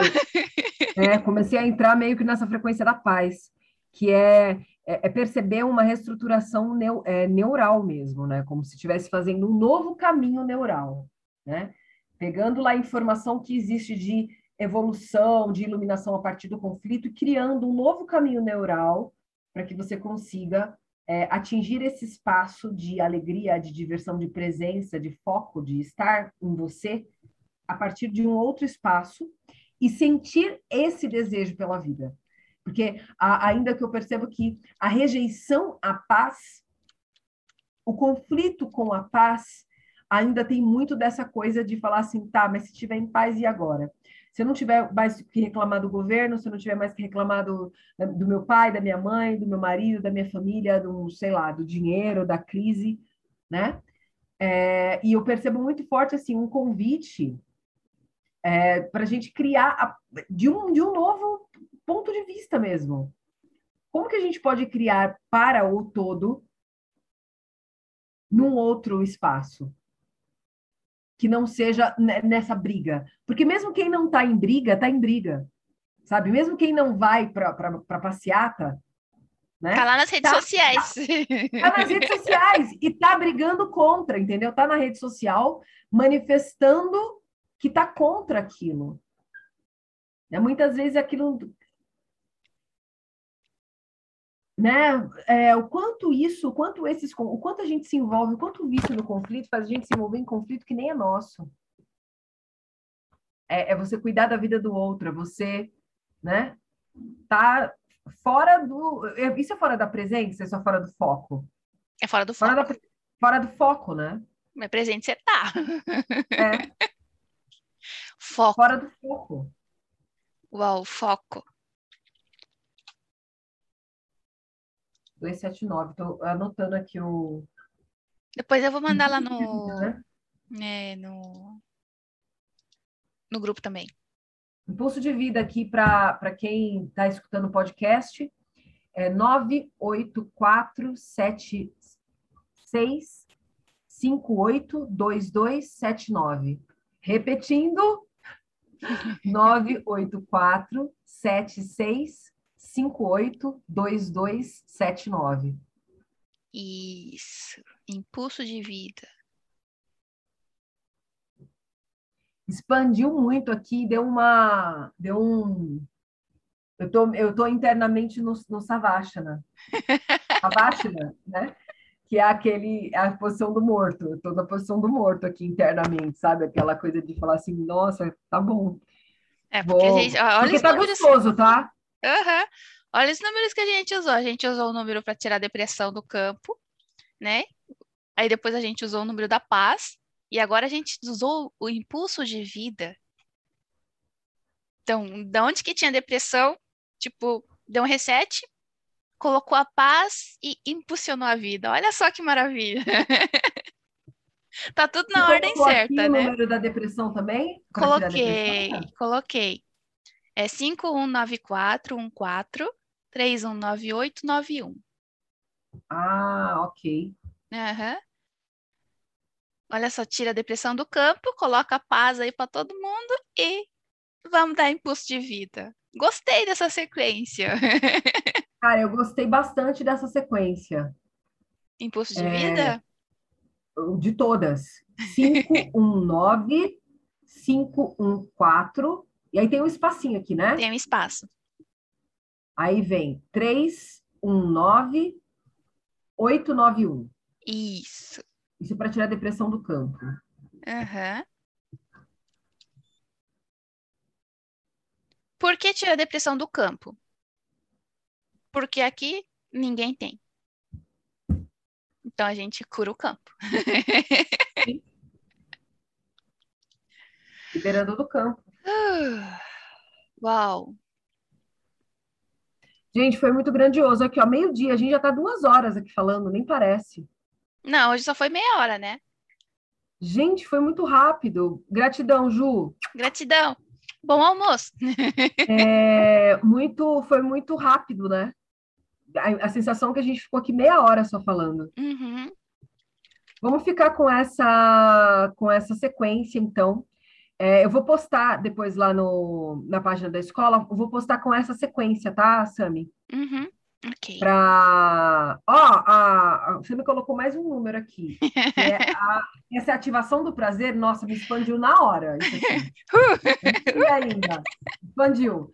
É, ativação do prazer, né? É 519411 819 um quatro. Uau! Uau! Uau! Deu até uma. Até, Nossa, tipo... até arrepiou. Até arrepiou. delícia! É isso, é, é, sobre, é sobre criar a partir de um novo espaço, né? É desfazer, desfazer, desconstruir esses caminhos neurais que, que te colocam numa única maneira de viver né? Numa única forma que te limita, né?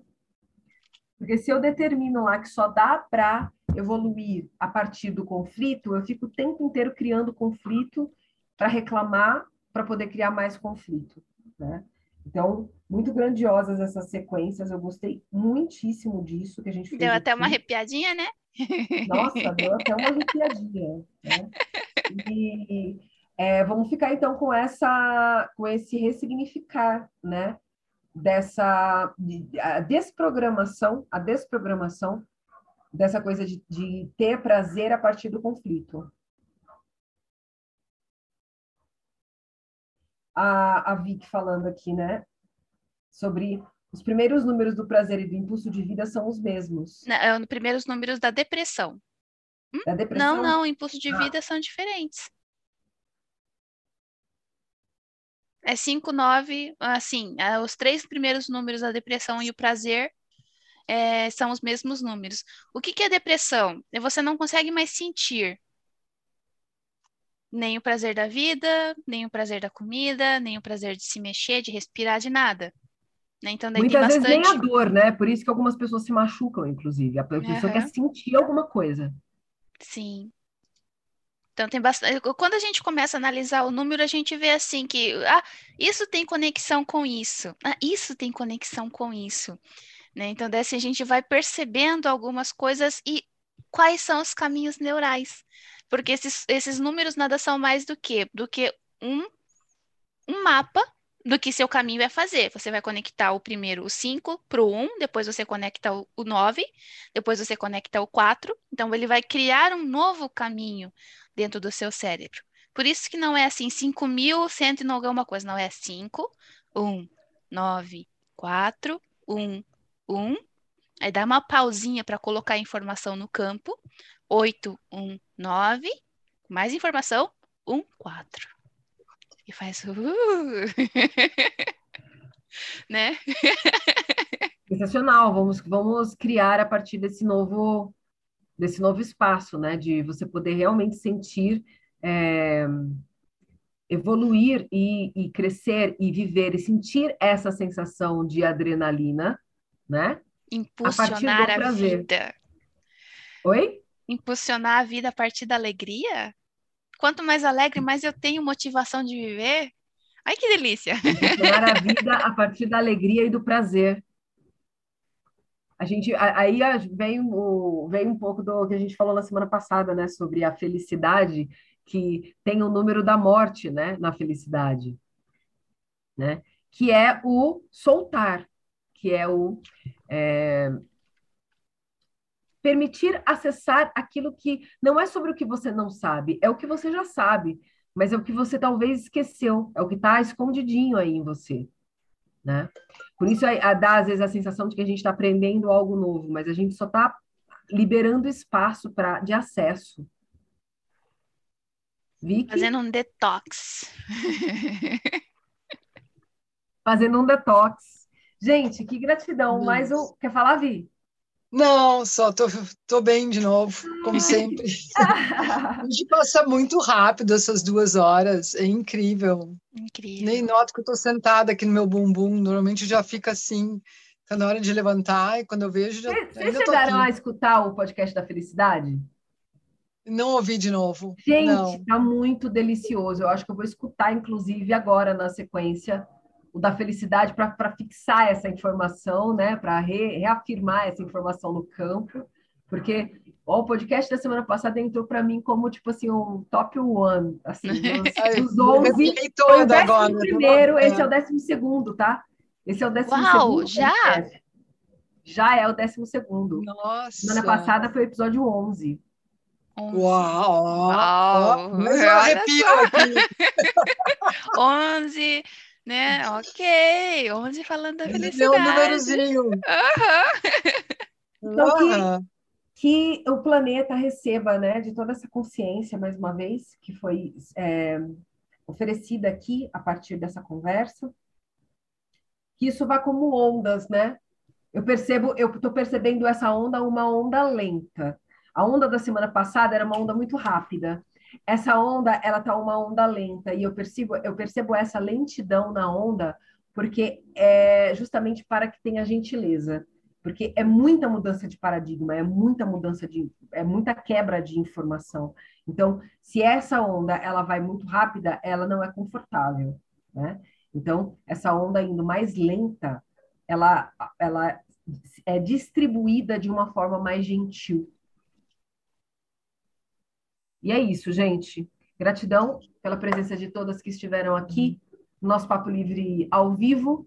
E semana que vem, se tudo correr de acordo com o fluxo, estaremos aqui novamente às 10 horas no Brasil, 22 horas no Japão e algum, em alguma hora, em algum agora para o mundo. Tá bom? Beijos. Até semana que vem. Vocês, até a próxima. E este foi mais um Papo Livre pela Quemar Escola de Saberes. Todas as quintas-feiras, às 10 horas no Brasil e num agora para o mundo. Integrando a diversão pela consciência que eu sou.